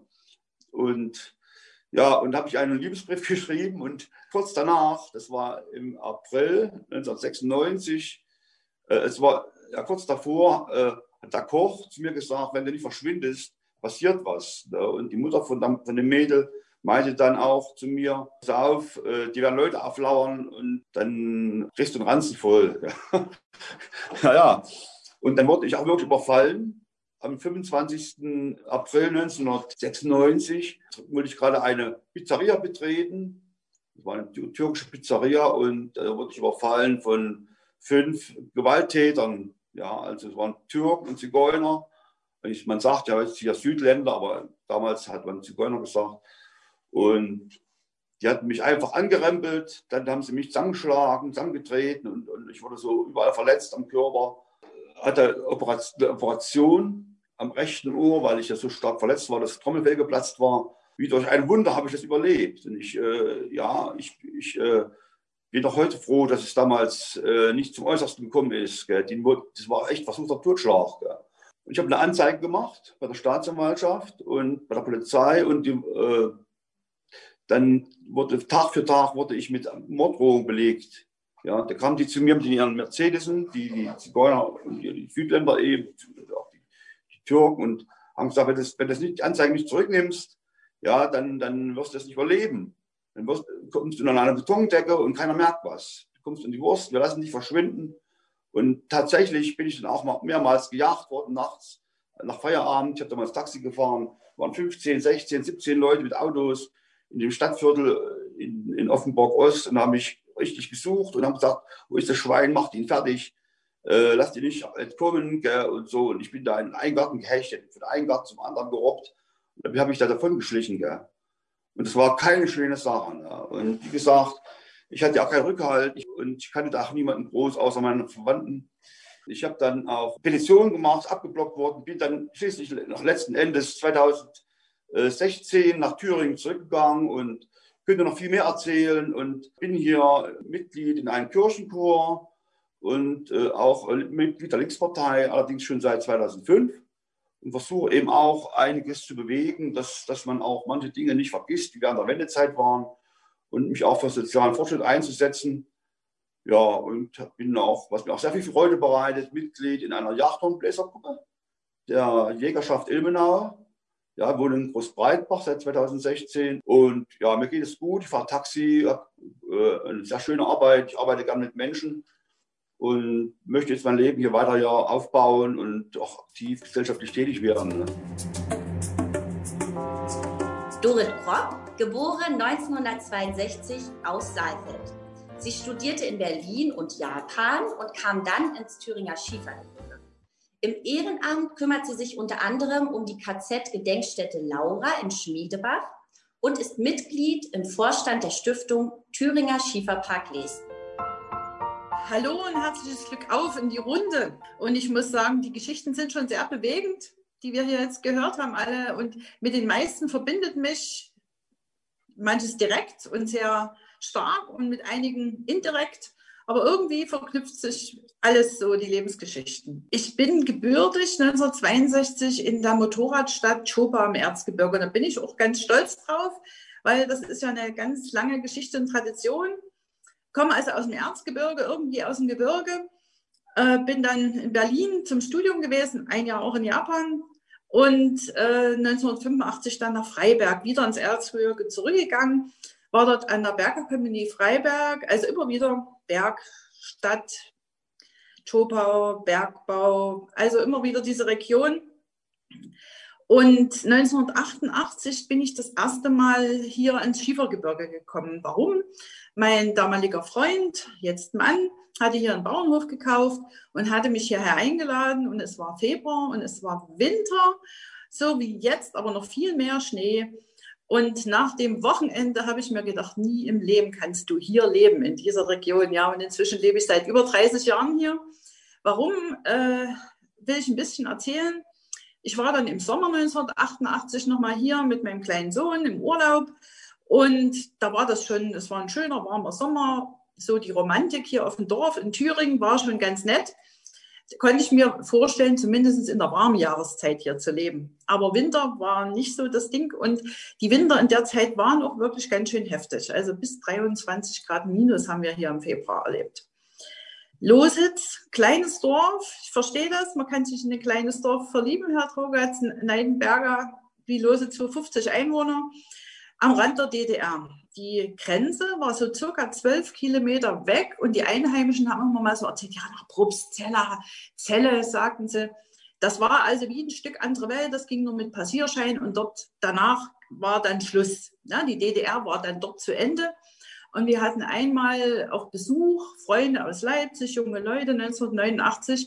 Und wir sind einfach mal so einen Weg durch den Wald gefahren, landeten dann in dem heutigen Ortsteil von Probstzeller Margölitz. Dort war dann der Kontrollposten für das Sperrgebiet. Und junge Leute mit dem Trabi, Leipziger Kennzeichen, war ja schon sehr auffällig. Wir stiegen aus, haben ein bisschen geguckt. Da kamen die Kontrollposten auf uns zu, sagten, was machen Sie hier? Und da haben wir naiv wirklich gesagt, wir wollen einfach nur mal gucken. Wir haben wirklich Glück gehabt, dass die entweder keine Lust hatten, der Sache näher nachzugehen. Die haben nur gesagt, machen Sie, dass Sie hier wieder davonkommen. Gucken ist hier nicht. Ja, das waren so Erfahrungen mit Grenze hier in Thüringen, wobei Grenze für mich ein sichtbarer Begriff war, als, als ich in Berlin studiert habe. Denn dort konnte man ja, wenn man am Alexanderplatz auf dem Fernsehturm hochgefahren ist, oben von dem Aussichtscafé in den Westen schauen. Man hat die Mauer gesehen, aber es war eine andere Welt, die für uns nicht zugänglich war. Und das war schon irgendwie total verrückt, aber man hatte sich dann daran gewöhnt, das war halt so. So wie viele das auch gesagt haben, die im Grenzgebiet aufgewachsen sind, ja, das war halt so. Man hat damit gelebt. Ja, und dann kam der November 1989. Ich wollte an dem Wochenende gerade von Freiberg zu meinem Freund nach Lositz fahren und habe mich nur wahnsinnig gewundert, warum am Hermsdorfer Kreuz an der Tankstelle so viele Autos stehen. Ich hatte keinen Fernsehen geguckt. Ich hatte also keinen Plan, dass in der Nacht in Berlin die Grenze aufgegangen ist, die Mauer aufgegangen ist. Das habe ich dann erst erfahren, als ich hier ankam und mein Freund mit seinem Kumpel da stand und sagt, wo kommst denn du her? Wir haben die Flasche auf die deutsche Einheit schon getrunken. Ja, da war dann natürlich der ganze Tag gelaufen, alles war anders. Und äh, Lositz war plötzlich mitten in Deutschland. Wir sind natürlich dann auch nach Oberfranken, nach Kulmbach, Kronach in die Städte gefahren, das, was alle gemacht haben. Und ja, mussten uns mit, mit diesem ganzen Umbruch, das ging ja alles so schnell, äh, dass man sich kaum zurechtfand, wenn man sich orientiert hat, da war es schon wieder anders. 1990 dann, äh, in dieser ganzen Umbruchzeit, hat es mich aber gesundheitlich voll aus dem Rennen genommen. Und ich habe diese ganze Euphorie über D-Mark, Wiedervereinigung, aus dem Krankenhaus und vom Krankenbett aus erlebt. Und mit 28 Jahren war ich ein halbes Jahr gesundheitlich völlig lahmgelegt. Das war schlimm. Äh, mein Sohn war drei Jahre alt und ich hatte dann wirklich ganz schön Mühe, wieder Fuß zu fassen im Leben. Und derzeit habe ich dann die Entscheidung gefällt, 1991 im Frühjahr, ich ziehe also jetzt zu meinem Freund nach Lositz, äh, gebe meine Arbeit auf, gebe meine Wohnung auf, gebe meinen Freundeskreis auf und fange hier mit Fam als Familie neu an. Auch ich war sofort arbeitslos, musste mich neu orientieren, brauchte das aber nicht lange, denn dann kam das zweite Kind und ich war erstmal zu Hause. Hausfrau, zwei kleine Kinder. Unser Haus war eine ständige Baustelle, was man also machen konnte mit dem Geld, was man hatte. Die Baustoffe waren ja jetzt verfügbar. Bei manchen Dingen waren wir froh, dass man das zu DDR-Zeiten nicht gebaut hatte, weil jetzt konnte man es ja mit den guten Sachen aus dem Westen bauen. Und ich habe ganz mühsam versucht, wieder im Berufsleben Fuß zu fassen. Man hatte kein Telefon, vom Computer und all diesen modernen Medien träumte man ja damals nur. Wir waren ja schon froh, als wir dann 1993 uns das erste Autotelefon leisten konnten, bis wir dann irgendwann ein Festnetztelefon bekommen haben und ein Faxgerät hatten.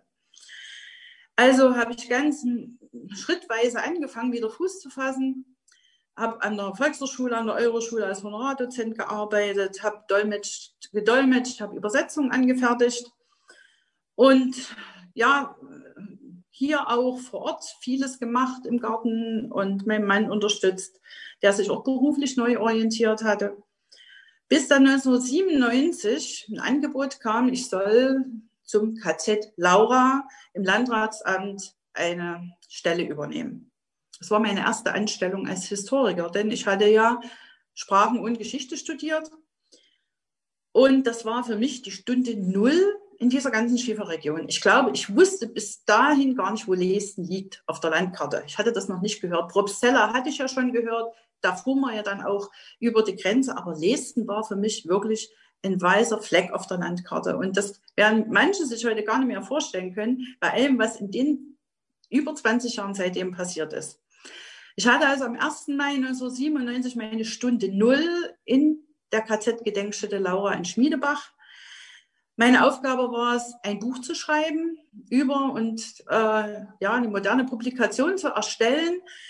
Und das war also eine sehr herausfordernde Arbeit. Dieses Thema ist sowieso sehr herausfordernd. Aber in diesen zwei Jahren habe ich sehr viel Kontakt bekommen zu den Menschen hier in der Region. Lesten, Probstella, Lichtentanne bis nach Ludwigstadt. Und nach zwei Jahren war also das Manuskript fertig zu dem Buch. Und das war Ende 1999 fertig. Aber ich weiß nicht, wer sich daran noch erinnert, alle hatten Angst, dass durch diese Jahreszahlumstellung von 1999 auf 2000 die Computer weltweit kollabieren, weil die mit diesem 000 nicht klarkommen. Also haben wir gesagt, wir verschieben die Buchpräsentation hinter den Kollaps, der nicht kam, und haben im Januar 2000 dann das Buch der Öffentlichkeit vorgestellt. Diese ganze Arbeit war begleitet von Begegnung mit damals noch lebenden ehemaligen KZ-Häftlingen, ihren Familienangehörigen, ganz viele berührende Begegnungen, die in der Zeit passiert sind. Wir haben noch einen Bericht eines ehemaligen Häftlings in Buchform herausbringen können. 1998 ein Förderverein Gedenkstätte Laura gegründet. ganz viel Schulprojekte, Gedenkveranstaltungen durchgeführt. Ganz, ganz viel Begegnungen prägten diese Arbeit. Und da habe ich also einige da hier auch mit Erzählenden kennengelernt in dieser Zeit und ähm, habe mich dann auch eingebracht. Ich habe dann die Schieferleute in Lesten auf dem Staatsbruch kennengelernt, im Ordersbruch in Schmiedebach. Auch die Initiatoren des technischen Denkmals in Lesten, den Werner Liebeskind, der also auch eine legendäre Person ist, den Helmut Färber, der ja auch bei Rohnstock selbst im Erzählsalon eine tolle Rolle gespielt hat und dem Grundstock auch ein, eigentlich ein Denkmal gesetzt hat mit, der, mit dem Erzählsalon, weil er kurz danach dann verstorben ist. Und ich hatte dann bei vielen Leuten in der Region auch so den Spitznamen, das ist die Frau Laura. Ja, KZ-Gedenkstätte Laura, das ist die Frau Laura. Ich habe Vorträge gehalten über das KZ, über das Rüstungswerk im Schieferbruch und habe mich dort wirklich in diese ganze Geschichte reingekniet, ähm, dass es ein Teil von meinem Leben geworden ist. Auch meine Familie hat das also mitgetragen, auch meine Kinder sind damit groß geworden und haben selbst also eine Beziehung zu diesem Thema gefunden. Unsere Tochter studiert jetzt Lehramt Geschichte und hat also ganz viel in dem Bereich auch schon vor, wenn sie mal als Lehrerin an der Schule arbeitet. Ja, und dann kam ich natürlich auch nach Lesten in Kontakt mit den Ideen aus dem dann 1999 stillgelegten Staatsbruch einen Schieferpark zu entwickeln. Also ich kann mich erinnern, ich glaube, es war der Tag des offenen Denkmals 1999 im September, als dort äh, die Vision des Schieferparks vorgestellt wurde. Da waren hunderte von Leuten da, was dort geplant war, dort zu installieren ganz tolle Ideen. Leider ist nur ein Teil umgesetzt worden, aber der Teil ist umgesetzt worden und das ist ganz wichtig für die Region. Ich habe die Idee des Besucherbergwerkes miterlebt. Ich war dort also selbst mit unter Tage und habe dort die Vision gehört, wir führen die Besucher, die fahren mit dem übers Fördergerüst ein und fahren dann mit der Pferdekutsche aus dem Tagebau wieder raus. Also solche tollen Visionen habe ich auch miterlebt und habe mich dann dort eingebracht im Kuratorium für die Stiftung, die gegründet wurde. Und habe halt immer versucht, mit meinen Ideen und Möglichkeiten mich dort einzubringen. Am Anfang war ich die einzige Frau unter den ganzen Schieferleuten und Geologen und Bergbautechnikern. Und das schloss sich für mich so wieder dieser Bogen. Ich komme aus dem Erzgebirge, aus einer Bergbauregion. Ich habe in Freiberg an der Bergakademie gearbeitet. Jetzt bin ich wieder irgendwie mit dem Bergbau verknüpft. Und das hat mir auch immer ganz viel Spaß gemacht. Natürlich war vieles dieser Sachen ehrenamtlich, aber es war einfach ein wichtiger Teil von mir. Ja, auch Probstella habe ich viel miterlebt. Äh, zum Beispiel dieses Bauhaushotel, was ja heute wirklich ein Aushängeschild ist. Da war ich zu einem Jubiläum, als man nicht wusste, reißen wir es ab oder finden, können wir das wiederbeleben. Und auch das grüne Band hat mich dann schon äh, bei Zeiten gefunden, weil das ein Thema ist, was uns alle hier so verbindet. Die Geschichte der Region, die Natur, die da entstanden ist, diese ganzen Geschichten durch die Grenzziehung, durch die Wiederöffnung. Und ich konnte da 2009 einen Journalisten begleiten, der das grüne Band durch ganz Deutschland abgelaufen oder abgereist ist und hat überall Geschichten gesammelt. Und dem konnte ich von Probstzeller über Ludwigstadt bis nach Lehesten, Schmiedebach meine Geschichten am grünen Band erzählen und ihn in Kontakt bringen mit anderen Leuten. Und dann begann ich 2011 mit einem Kurs für zertifizierte Natur- und Landschaftsführer. Das ist also ein bundesweit einheitliches Ausbildungsprogramm im Naturpark Thüringer Schiefergebirge Obere Saale, weil für mich so auch die Beziehung zur Natur, das Leben hier auf dem Dorf, umgeben von der Natur, ganz wichtig waren. Und ich schon einige Jahre vorher mit einer Freundin auch begonnen hatte, mich um den Bienen- und Naturlehrpfad zu kümmern, den es hier, der unmittelbar an unserem Haus vorbeiführt und der von einem ganz rührigen Imker initiiert worden war. Wir haben immer gesagt, die Oberbiene, der Günter Bayer. Und auch dort haben wir uns immer getroffen, Leute, Ideen gesponnen, wir hatten dann immer, wir haben gesagt, wir müssen uns wieder zum Bienenfrühstück treffen, damit wir neue Ideen spinnen können. Ja, und das waren alles so Teile, die mich immer auch beflügelt haben und inspiriert haben und wo ich mich mit einbringen konnte. Und die verschiedenen Bereiche, die ich da ja, bearbeitet habe, meistens ehrenamtlich, die verknüpften sich immer mehr. Also dieses Netzwerk wurde immer stärker und einige der hier Miterzählenden haben da ja auch mit zu tun. Und so, dass ich dann noch eine Zusatzausbildung am Grünen Band gemacht habe, letztes Jahr im September 2020. Da waren wir in Wildlerreuth, waren wir auch in Blankenstein und habe da viel erfahren, auch über dieses ganze Thema Grenze noch viel vertiefender, als ich das schon kannte. Und habe dann für mich ausgewählt, ich möchte mich dort noch viel stärker einbringen, also in Lesten. Und dann konnte ich die Conny Seifert an ihrer Grundschule unterstützen von September bis äh, November als Umweltpädagogin und einfach den Kindern auch naturnahe zu bringen. Also ich habe auch vielleicht ein bisschen andere Art den Heimat- und Naturkunde- und äh, Sachkundeunterricht unterstützt, sehr nah dran an den Kindern. Und das war auch eine sehr herausfordernde Zeit, aber hat auch sehr viel Spaß gemacht. Und im Dezember wurde ich dann aus dem Kuratoriumskreis heraus in die Stiftung Thüringer Schieferpark gewählt. Und jetzt sitzen wir dabei und wollen diesen ganz besonderen Ort, der mitten in Deutschland liegt, früher am Rande war, jetzt aber mitten in Deutschland liegt, vielen Menschen noch nahebringen und zugänglich machen und dieses Netzwerk noch viel fester knüpfen und viel mehr Menschen noch einbeziehen. Und mit einem Glück auf möchte ich mich aus der Runde verabschieden.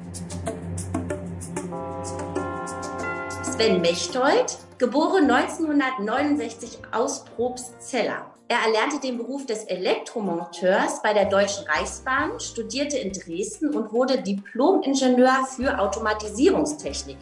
Sein berufliches Feld sind Elektroanlagen. Seit 2013 ist Sven Mechtold Bürgermeister von Probstzella.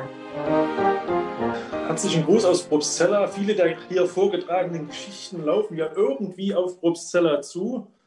Und äh, so war es für mich äh, auch eine besondere Ehre, dann eine kleine Geschichte hier mit beitragen zu können, die so ein bisschen einen Einblick geben soll, wie schwierig es trotzdem ist, in so einem historisch äh, wichtigen Ort so eine Erinnerungskultur zu etablieren und dann auch aufrechtzuerhalten und auch noch, das ist, glaube ich, noch eine viel größere Herausforderung, zu finanzieren.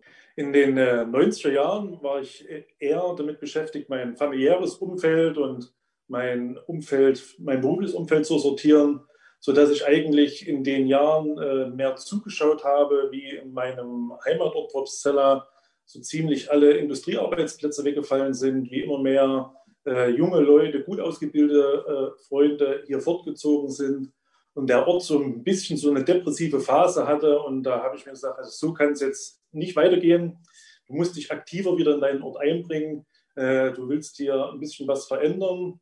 Da war so ein prägendes, äh, wahrscheinlich so ein prägendes Ereignis. Wir hatten da am Ende der 90er Jahre ein Klassentreffen und ich musste damit erschreckend feststellen, dass von meinen 27 äh, Klassenkameraden an der 10. Klasse gerade noch ein Drittel da war. Wir sagten, ja, was hat das für Ursachen? Viele haben gesagt, naja, äh, die rosa-rot gemalten, wunderschönen Zustände für den Osten Deutschlands, die haben sich nicht bewahrheitet. Thüringen ist eigentlich in der Zeit immer mehr zum Billiglohnland geworden Viele sind einfach fortgezogen, die haben gesagt, sie suchen das Glück außerhalb von Bobsteller und gesagt, das will ich nicht, hier muss ich was entgegensetzen. Und äh, wer mich kennt, der weiß, äh, dass ich da ziemlich hartnäckig sein kann.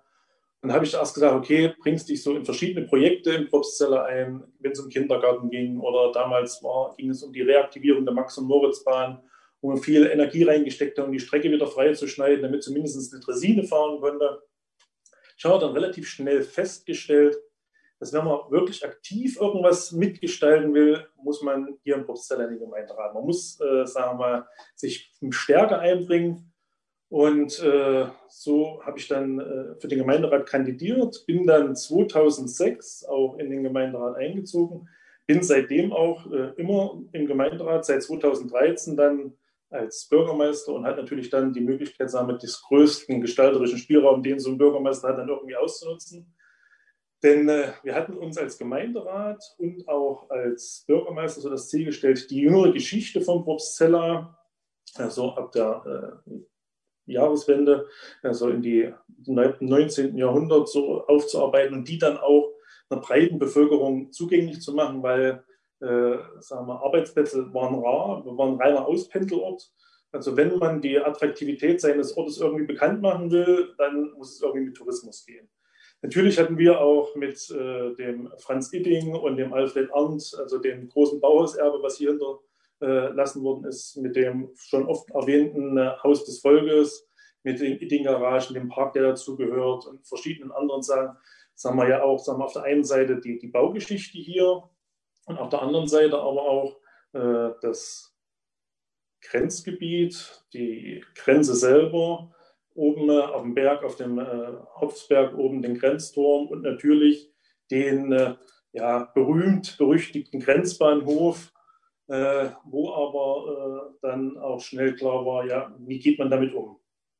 Mit, äh, sagen wir mal, das war eher positiv besetzt, das ging relativ schnell umzusetzen. Wir sind dann, es gab den Film Mehr Licht darüber, dann es wurde ein Buch geschrieben, hat äh, viel Aufmerksamkeit äh, für Probst Zeller gebracht, äh, weil es wahrscheinlich auch positiv besetzt war. Es ist uns dann auch gelungen, 2014 äh, äh, das Museum im Haus des Volkes einzurichten über den Franz Idding und das Wirken äh, sozusagen ja, darzustellen und auch sagen wir, die vielen sozialen Leistungen, die eigentlich damals schon möglich waren, vielen Leuten zugänglich zu machen hat bis heute positiv fortgewirkt, denn im Jahr 2019 mit 100 Jahren Bauhaus hatten wir dann natürlich auch mit entsprechenden Funden zu wuchern. Und es ist uns dann natürlich auch gelungen, ein äh, sehr hochrangig besetztes Symposium hier nach Bobstella zu holen. Und es war, sagen wir mal, eine positive Ausstrahlung. Viel schwieriger war es dann natürlich, wie geht man mit der Grenzgeschichte um. Äh, es war natürlich so, dass das sehr ambivalent war für viele äh, Propsteller selber, ja, weil sie die Geschichte selber erlebt hatten. Und äh, wir waren dann auch, wo wir das Projekt aufgegriffen haben, 2008 eigentlich schon zehn Jahre eigentlich zu spät. Äh, in Thüringen gab es eine, eine, feste Museumsstruktur mit Mödler-Reuth, Teistung, Schifflers, Grundpoint, Alpha. Und die Thüringer Staatsregierung hat gesagt, also Museumslandschaft ist abgeschlossen, braucht damit nichts mehr kommen. Äh, und äh, das war natürlich ein schwieriger Startpunkt. Erschwerend kam natürlich dann noch hinzu, äh, dass wir uns als Projektkoordinator und als später Kurator dann auch noch für den Roman Graf entschieden hatten, der natürlich hier im Probstzella für, mit seinem Buch Die Grenze durch Deutschland sehr viel an Aufarbeitung gebracht hat, hat viel ins Bewusstsein gerückt aber natürlich auch mit seiner Art, äh, was dann auch in dem Spuk später, sagen wir mal, noch mehr zum Ausdruck kam. Äh, die äh, Mitläufer würden im Prinzip die, das, das, die DDR, ja, haben die ja nur 40 Jahre noch am Leben gehalten und dann die Kategorisierung so in Täter, Opfer und äh, Mitläufer und die Deutungshoheit darüber, die der Herr Roman Graf hatte, war schwierig, das dann noch in Probstella zu vermitteln und auch im Gemeinderat zu vermitteln. Deswegen äh, äh, haben wir dann Abstriche machen müssen. Wir haben das Projekt dann Grenzbahnhofmuseum am originalen Schauplatz der, der Güst beerdigen müssen, weil es A, finanziell äh, nicht durchführbar war und auch mit dem Roman Grafe zusammen nicht so funktioniert hat. Wir haben uns dann 2010 entschieden, äh, den historischen Bahnhof, also zwar ja auch Grenzbahnhof bis 1975, bevor dann die Bauarbeiten für die Güst entstanden sind, also eigentlich auch am authentischen Ort, äh, dort dann äh, das Grenzbahnhofmuseum einzurichten. Wir haben den Bahnhof gekauft, haben nach Fördermitteln gesucht und haben letztendlich dann äh, über die Geschichtswerkstatt Jena äh, dann äh, dort die, das DDR-Grenzbahnhofmuseum eingerichtet. Die haben sich dann natürlich auch dem Kurator Roman Grave bedient, aber das war dann eher so eine Kompromisslösung. Und das ist so, so, so die Strategie, die ich eigentlich immer versuche. Man muss mit Leuten reden, man muss äh, Kompromisse suchen und man muss sehen, dass man äh, miteinander versucht, irgendwas umzusetzen. Natürlich wollten wir dann auch das, das Museum weiterentwickeln. Äh, wir haben da schon relativ viel Geld mittlerweile auch investieren können. Aber 2018, wo dann äh, das, äh, die Gesetzgebung zum Nationalen Naturmonument kam, hier das Grüne Band, wo ich mich intensiv dann eingebracht habe, weil im Prinzip nicht nur wie am Anfang das so gedacht war, so diese naturschutzfachlichen Aspekte in den Vordergrund gestellt war, sondern ich wollte sagen, wir müssen hier auch die Erinnerungskultur weiter hochhalten. Ist uns dann auch äh, als eine von vier Gemeinden gelungen, an den Thüringer Landtag entsprechend vorsprechen zu können. Es sind dann auch einige Gesetzesänderungen dann noch durchgeführt worden, sodass mittlerweile mit dem äh, Gesetz, mit dem, äh, der Schutzstellung des Grünen Bandes in Thüringen dann so abgeändert wurde, dass auch die Erinnerungskultur ein gleichwertiger Partner dort am Grünen Band geworden ist. Wir hatten dann die Aufgabe, ja, wie gehen wir damit dann in Probstzella um? Wir sind ja sozusagen direkt am Grünen Band. Da war dann die Idee, dort müssen wir im Prinzip unser Museum erweitern, muss auch ein Themenschwerpunkt Grünes Band mit rein. Und 2018 hatte ich dann angefangen, äh, versucht, diese Idee meinem Gemeinderat schmackhaft zu machen. Das war dann wieder so ein Prozess in, in, unserer Demokratie. Man muss in Gremien gehen, man muss sich Verbündete suchen, man muss sehen, dass man Geld auftreibt. Und dann hat sich relativ schnell herausgestellt, dass äh, das Thüringer Umweltministerium durchaus bereit war, dort Geld zu investieren. Aber für die Gesamtfinanzierung war auch noch das Thüringer Infrastrukturministerium erforderlich. Und dann zwei Ministerien äh, zu moderieren, das äh, geht bis heute, bis 2021. Aber wir haben diesen Prozess immer noch nicht abgeschlossen. Wir sind dann noch äh, auf einem schwierigen Weg, äh, versuchen äh, das irgendwie noch auf die Reihe zu bringen, sodass auch die Ausstellung dann zum grünen Band irgendwann mal zum Erfolg kommt und in den oberen Etagen dann einziehen kann. Das würde mir sehr, sehr am Herz liegen und ist, glaube ich, auch eine, eine wichtige Aufgabe, vor allen Dingen äh, A, Umweltbildung zu betreiben, aber auch Geschichtserinnerung weiterhin aufrechtzuerhalten. Und da es mit dem großen Projekt nicht so schnell geklappt hat, haben wir uns dann nach einem kleinen Projekt umgeguckt, wie wir das weiter fortführen können. Und da war ein Zufall, dass es äh, die Demokratiekonferenz äh, 2018 in äh, Rudelstadt gab. Und dort bin ich äh, mit der Koordinatorin dann der Denkorte der Demokratie für die Region Rudelstadt und Saalfeld in Kontakt gekommen. Und die war ganz begeistert, von den vielen äh, historischen äh, Gebäuden, von den Geschichten und der Geschichte des Ortes. Und er sagt, das muss man irgendwie bekannt machen, das muss man versuchen aufrechtzuerhalten. Und dort ist dann die Idee entstanden, dass man einen äh, Rundgang durch Probstzeller installieren müsste, so ein Autoguide-Rundgang, um, äh, sagen wir, das breiten Publikum ja, zugänglich zu machen. Und Dort war halt auch wieder ein Zufall. Es gab äh, engagierte Lehrer in der Regelschule in Gräfenthal, die dann gesagt haben, okay, das ist ein Geschichtsprojekt, das wollen wir gerne durchziehen. Und ich durfte dann äh, in der Auftaktveranstaltung so die Einführung in das Ganze machen, äh, wo die, die Abschlussklasse, der, die 10. Klasse dann dort äh, angefangen hat zu recherchieren zu verwehrter Reisefreiheit, zu äh, nicht möglicher Meinungsfreiheit. Und ich war erstaunt und, und, und, war begeistert, wie die jungen Leute mit 15, 16 Jahren mit diesem Thema umgegangen sind. Wesentlich offener, als ich das noch, sag mal, in den Anfang der 2000er Jahre kannte, äh, wo wir versucht haben, äh, dort äh, Aufarbeitungen zu machen. Die sind da viel ungehemmter daran gegangen. Die haben dann in ihrem Familienumfeld recherchiert, haben weiter um Probstzella herum, um Gräfenthal herum äh, recherchiert und es sind dann vier wunderschöne Autosequenzen entstanden, wie so ein Hörspielcharakter. Das konnte ich mir damals auch nicht äh, vorstellen, wie das funktioniert, aber durch die gute Zusammenarbeit mit unserem äh, Heimatradio, dem SAB, ist das dann ganz gut gelungen, und dann hatten wir dann letztendlich wieder das Problem, ja, jetzt hatten wir diese Audiosequenzen, aber wie kriegen wir es wieder finanziert, einen Rundgang hinzukriegen? Und dort kam äh, dann auch, wie die Dorit vorhin schon gesagt hat, so dieses Netzwerk, dieses Netzwerkgedanke, der sich dann immer weiter gesponnen hatte. Ich hatte natürlich dann äh, mit dem äh, Naturpark Töner Schiefergebirge Obersaale mit der Frau Kober äh, sagen wir, regen Austausch schon immer gehabt. Und die haben natürlich eine gute Expertise, was so Themenrundwege ja, betrifft. Und äh, die habe ich dann daraufhin angesprochen und innerhalb, man glaubt es kaum, von acht Wochen hat es die Naturparkverwaltung verstanden, einen äh, thematischen Rundweg zu erstellen.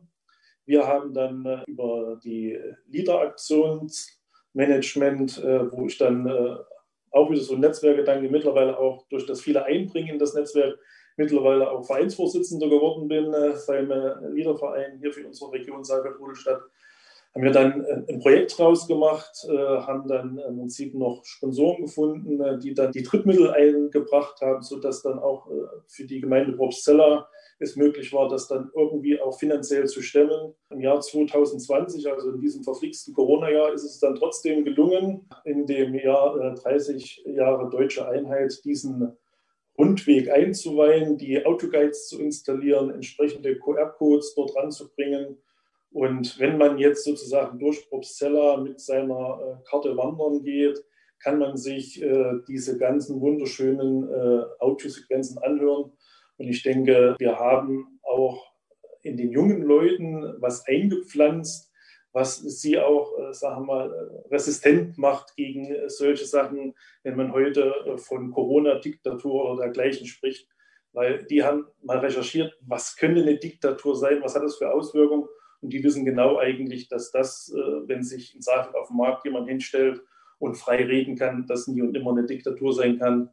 Und ich denke mal, wenn wir diesen Weg so weiter beschreiten können und mit vielen kleinen Projekten äh, diese Erinnerungskultur rund um Probstzella und am grünen Band weiter ausbauen können, dann denke ich, dass so diese mühevolle Kleinarbeit, die da so ein Bürgermeister dann immer wieder reinsteckt mit seinem Gemeinderat und mit dem Netzwerk, was wir rundherum mittlerweile aufgebaut haben, dazu führen kann, dass selbst äh, nach 30 Jahren deutscher Einheit und sagen wir mal, selbst noch in zehn Jahren diese demokratischen Prozesse sich immer noch nicht verselbstständigt haben, dass wir die am Leben erhalten können und dass immer wieder eine Generation gefunden wird, die diese Sachen fortführt. Und ich denke mal, das ist ja auch das Anliegen von der Conny gewesen, dass äh, man nichts in Vergessenheit geraten lassen soll, sondern immer wieder Energie reinsteckt, um die Geschichte für Leute zu bewahren, aber nicht nur bewahren, sondern dass man aktiv dort drin ist und dass man zukünftig dann auch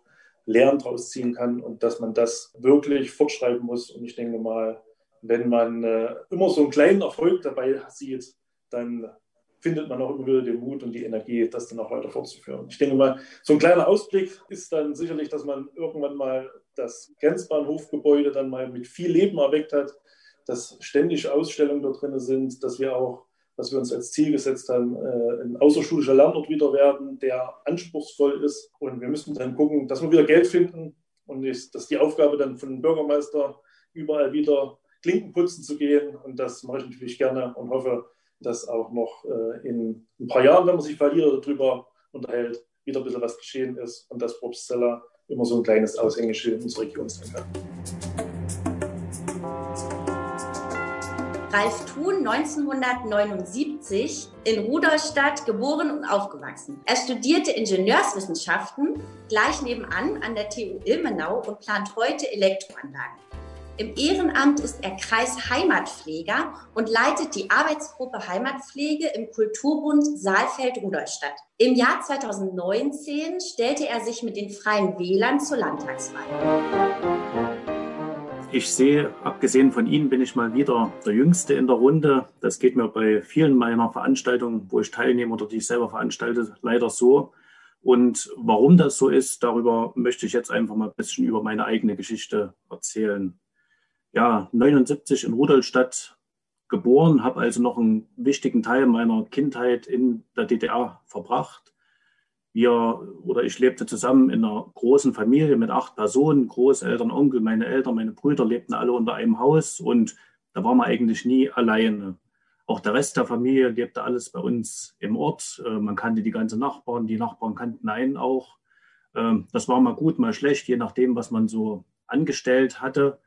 Und man konnte da nicht so verloren gehen. Ich fühlte mich dort in dieser Umgebung wirklich geborgen ja, ich bin dann in den Juri Gagarin Kindergarten hier in Rudolstadt-Schwarza gegangen. Das war zu der Zeit einer von fünf Kindergärten allein im Ortsteil Schwarza.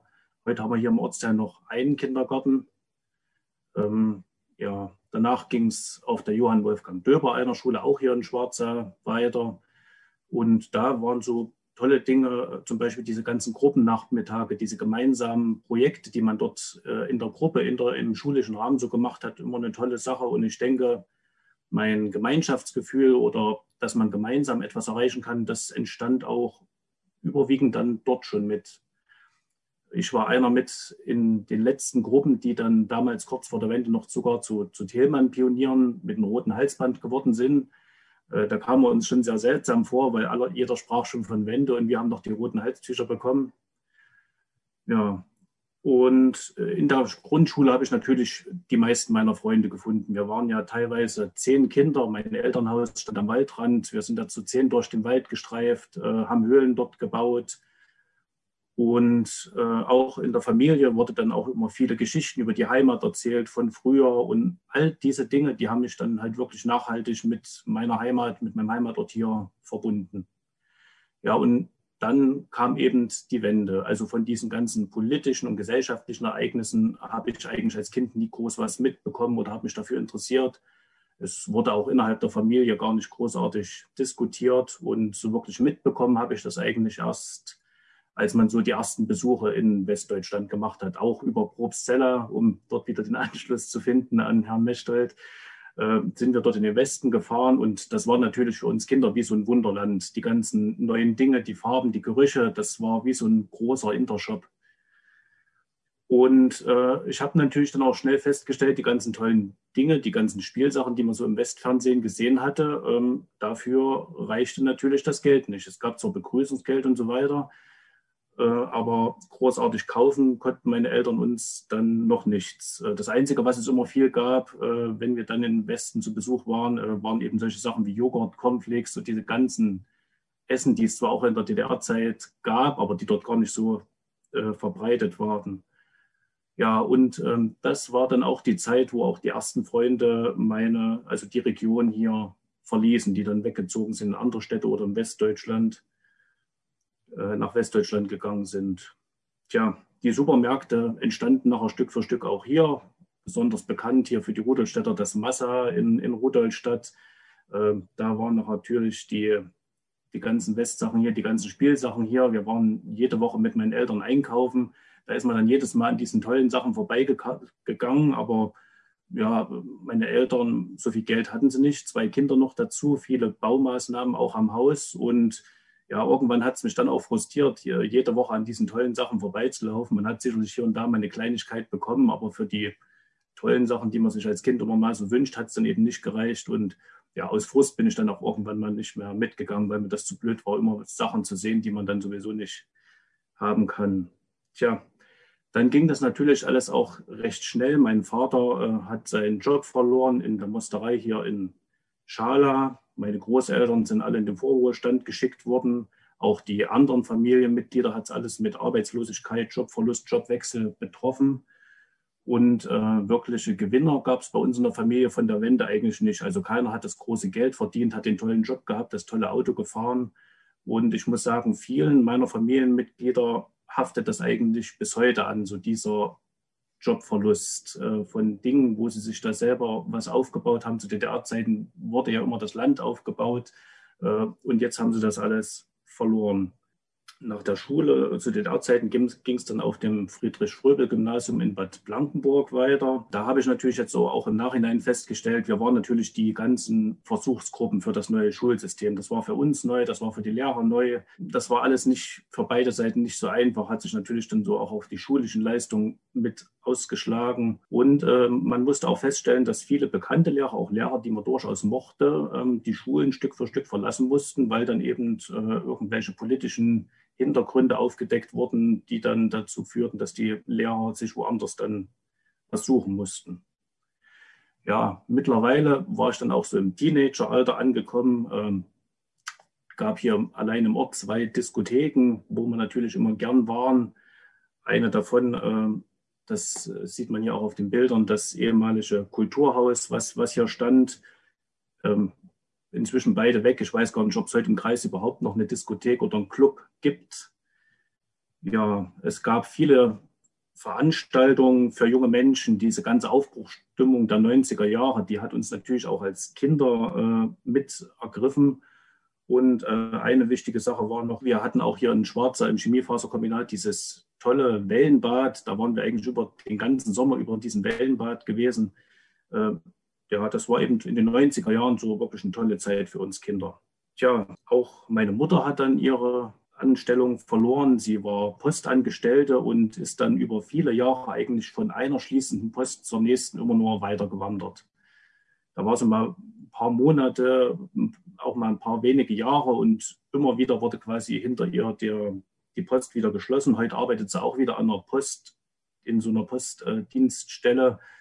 Aber äh, ich muss gerade sagen, auch ihr hat das sehr zu schaffen gemacht, dieser ständige Verlust. Ich habe dann die Region für circa acht Jahre verlassen, war dann auf dem Gymnasium in Erfurt, war dann bei der Armee, dann in Ilmenau studiert, und das war natürlich auch für mich als junger Mensch eine, eine, tolle Zeit, weil in diesen Städten, in diesen, wo man da war, Gymnasium, Ilmenau, an der Uni, überall waren junge Menschen. Es gab Veranstaltungen für junge Menschen. Und das war das Erste, wo ich nach den acht Jahren zurückgekommen bin, was mir wirklich aufgefallen ist. Äh, ich komme nach Rudolstadt und ich bin nur umgeben von, von Rentnern. Also natürlich gab es auch hier und da mal junge Menschen, aber überwiegend sah man doch wirklich plötzlich alte Menschen um sich herum. Ich habe dann 2006 eine Anstellung bei der Firma Matec als Elektroplaner in der Industrie gefunden und muss natürlich dazu sagen, das war wirklich meine letzte Bewerbung hier in der Region gewesen. Äh, sonst hätte ich damals schon die Region verlassen. Und äh, auch während meiner Arbeit dort äh, in der Firma habe ich auch viel von den Absprung hier in der Region mitbekommen. Das war zum einen, äh, um mal zwei Beispiele zu nennen, zum Beispiel die Firma Fumglas in Schmiedefeld Dort hatten wir komplett die Steuerungstechnik auf den neuesten Stand gebracht und ein Jahr später, nachdem die das ganze Geld investiert hatten, nachdem wir die ganze Arbeit dort gemacht haben, hat man das Werk geschlossen und nach Tschechien verlegt. Äh, und eine zweite Sache war noch die Firma Schlorfruchtsaft, auch in Rodestadt, wo mein Vater früher mal angestellt war. Auch die haben ihren ganzen Betrieb modernisiert äh, und unsere Firma hat gerade die Abfüllanlage fertig gehabt. Also die hätten jetzt starten können zu produzieren äh, und in dem Moment hat man die Firma dort geschlossen. Dann gab es da noch eine unschöne Geschichte. Dann wollte man uns als Firma das in die Schuhe schieben. Äh, wir wären nicht schnell genug gewesen, hätten das nicht schnell genug alles in Betrieb gebracht. Im Nachhinein gab es dann noch ein unschönes Gerichtsverfahren, wo dann rauskam, dass eben die ganzen Fördergelder alles in die Westfirma, die es übrigens dann dort immer noch heute gibt, abgeflossen sind und die Firma hier im Osten ist dann natürlich äh, geschlossen worden. Das sind nur zwei Beispiele. Es gibt dann noch mehr, wo man eben Dinge gemacht hat und gleichzeitig äh, sind sie dann wieder kaputt gegangen ja, in dieser Zeit habe ich geheiratet, einen Sohn bekommen, Haushalt eingerichtet und so weiter, sodass man dann von vielen anderen Dingen gar nicht so richtig äh, erstmal mitbekommen hat. Erst nachher durch die Geburt meines Sohnes und als der dann auch in Kindergarten und Schule gekommen ist, hat man dann eigentlich, ist einem das klar geworden, was so alles äh, verloren gegangen ist. Der Kindergarten, in dem ich war, ist inzwischen heute eine grüne Wiese oder mit Bäumen bewachsen, also gibt es nicht mehr das Wellenbad, das Tolle, äh, ist weg, abgerissen, für uns Industriefläche zu schaffen. Es ist auch heute noch eine grüne Wiese. Industrie ist da nie entstanden. Die Schule, wo ich zu DDR-Zeiten war, ist geschlossen. Das Gymnasium in Bad Blankenburg ist geschlossen. Die Diskotheken sind, sind weg. Das Kulturhaus, wo die Disco eben drin war, da steht heute ein Aldi-Supermarkt, einer von vier Supermärkten in ungefähr ein Kilometer Umkreis. Und äh, in Bad Blankenburg war auch immer eine tolle Disco, die hat letztes Jahr geschlossen, noch, noch vor Corona oder vorletztes Jahr ist das jetzt schon gewesen. Und da fand ich den Pressebericht so erschreckend, dass man mit großer Erleichterung nun feststellt, dass diese Diskothek endlich weg ist. Jetzt kann, ist es dort hinten in dieser Ecke so ruhig, jetzt kann man dort schöne Angebote für Reisemobile, Caravans machen. Und das fand ich eigentlich furchtbar, weil die Jugend merkt, dass für sie hier in der Region nichts geboten wird. Und ähm, das merkt sie. Und auch mein Sohn sagt das jetzt zwischenzeitlich schon, was soll ich denn hier? Hier gibt es doch nichts. Da gibt es noch ein Kino und noch ein paar Freibäder, aber mehr ist ja hier nicht. Das heißt auch, der Freizeitwert einer Region ist wirklich auch für die Jugend entscheidend, ob sie hier bleiben oder ob sie dann auch mal weggehen. In Vorbereitung für diesen Erzählsalon habe ich jetzt auch mal alte Fotos durchgeschaut, habe festgestellt, äh, bei meinen Jugendgeburtstagen, da waren wir teilweise 15 junge Leute, heute freue ich, wenn ich zu meinem Geburtstag noch drei, vier junge Leute einladen kann. Und zwei davon sind schon meine Brüder, die auch noch hier in der Region sind. Ja, und ähm, dieser ständige Verlust von, von Freunden, Freundschaften, auch was ich dann in den anderen Orten, wo ich war, hatte, die, die Freundschaft, das ist ja immer dann abgerissener Kontakt, das hat mir immer persönlich auch wehgetan. Und ich muss sagen, ich hatte jetzt auch in der heutigen Zeit gar nicht mehr so großes Interesse, da engere Freundschaften zu binden, weil man bindet die hier in der Region und äh, selbst Leute, die herkommen, die sind dann auch nach ein paar Jahren wieder weg. Und das tut mir schon dann auch irgendwo weh. Ja, und ich selber wollte mich natürlich auch immer irgendwo politisch, gesellschaftlich beteiligen, weil ich wollte dabei sein, hier wieder etwas aufzubauen, weil ich ja gesehen habe, dass das alles, äh, ja, wenn man es mal frech sagen will, den Berg abgeht. Und da gab es 2016 die Ausschreibung, äh, eine Stelle als Kreisheimatpfleger zu besetzen. Ich bin das dann auch 2017, Anfang 2017 geworden äh, Kreisheimatpfleger. Da geht es darum, Bewahrung, Förderung und Öffentlich Öffentlichkeitsarbeit zum großen Thema Heimatkultur, Lokalgeschichte, Volkskultur und eben diesen ganzen Ehrenamtsbereich in dieser Richtung. Habe da verschiedene Ausstellungen organisiert, Veranstaltungen, ein paar kleine Publikationen rausgebracht, unterstütze Schüler bei ihren Projekten in diesem Bereich und es gibt auch äh, seit 2018 immer einen Heimatkalender, der sich eben mit, diesen, mit dieser Thematik beschäftigt. Und am Anfang hatte ich dann wirklich Bedenken, kannst du jetzt diesen Anforderungen, die da gestellt wurden, wirklich gerecht werden? Und äh, stellte aber ziemlich schnell fest, von der Verwaltung, Politik etc. gab es eigentlich überhaupt gar keine Unterstützung. Die haben das äh, Amt eingeführt und ja, dann mach mal. Äh, habe dann begonnen, eigene Projekte auf die Beine zu stellen, habe dann im Kulturbund die Arbeitsgruppe Heimatpflege gegründet. Kulturbund ist so ein Überbleibsel tatsächlich noch aus DDR-Zeiten, deutschlandweiter Verein. Und unser Kreisverband hier hat un ungefähr 150 Mitglieder und ist damit einer auch wirklich noch der größten Kreisverbände des Kulturbunds überhaupt. Und durch diese ganze Thematik Heimatpflege hatte ich natürlich jetzt auch noch einen viel größeren Einblick in diese ganzen kreisweiten Probleme, den demografischen Wandel, die Probleme im, im Ehrenamt, und äh, eine Sache hat mich dann nochmal wirklich deutlich auf diesen Wandel hier in der Region hingewiesen. Und zwar hat eine Studentin mich angefragt, äh, sie arbeitet an einer Studienjahresarbeit für, zum Thema moderne Wüstung, also äh, Dinge, die in den letzten 50 Jahren verschwunden sind. Und da habe ich mich nochmal intensiv hier mit der Region beschäftigt und ich kannte natürlich jetzt hier meine nähere Region, was dort alles verschwunden war, aber wenn man sich dann landkreisweit mit dieser Sache beschäftigt, da war ich dann wirklich äh, schockiert, wie viele Industriezweige, wie viele Ferienobjekte, Hotels etc. alles hier verloren gegangen sind. Und äh, interessanterweise war ich ungefähr zur selben Zeit beruflich in Russland unterwegs und auch dort hat ja die Wende zugeschlagen. Nur dort äh, ist das nicht so wie hier, dass die alten Gebäude weggerissen wurden und dann Schotterflächen entstanden sind, sondern dort steht das alles noch so, wie es in den 90er Jahren kaputt gegangen ist. Und da ist mir das klar geworden, eigentlich würde das so, wie es dort aussieht, genauso hier bei uns aussehen. Wir haben nur den Vorteil, es wurde halt schlichtweg abgerissen. Aber so dieser Vergleich, wie sieht das dort aus und was ist hier alles verloren gegangen, ähm, das hat mir dann auch wirklich ein Stück weit die Augen geöffnet. Ja, und ich habe dann aber auch gemerkt, äh, so wie auch die anderen, habe ich hier ja schon mitbekommen, äh, wenn man nur ehrenamtlich und sich hier so engagieren will, ähm, das, das wird so nichts, sondern man braucht natürlich auch da Unterstützung. Man muss das größer aufbauen. Und das war noch auch der Grund, mich bei den Freien Wählern äh, zu engagieren und dann eben hier in die Region, insbesondere eben für die Jugend, äh, für meinen Sohn hier was aufzubauen, was was die Leute dann auch hier hält und unseren Kreis wieder voranzubringen. Ja, als Kreisheimatpfleger muss ich sagen, ich fühle mich da im Moment so ein bisschen wie in der unendlichen Geschichte. Alles, was ich versuche hier aufzubauen, das zerbröselt mir im Prinzip in den, den Händen und, und verschwindet. Und ich denke, eben auch wie in diesem Film wird irgendwann mal nur noch so ein kleiner funkelnder Kern übrig bleiben, und ich suche halt hier immer nach Unterstützern und Partnern, um diesen Funken am Leben zu halten und möglichst wieder was Neues daraus zu erschaffen. Aber gleichzeitig lebt man natürlich nicht nur fürs Ehrenamt. Inzwischen sieht es auch so aus, dass andere Familienmitglieder einem Weggang hier aus der Region offen gegenüberstehen. Auch mein Sohn sagt, er geht jetzt langsam aufs Ende seiner Schulzeit zu. Er sagt, naja, ich werde wahrscheinlich dann auch erstmal hier weggehen.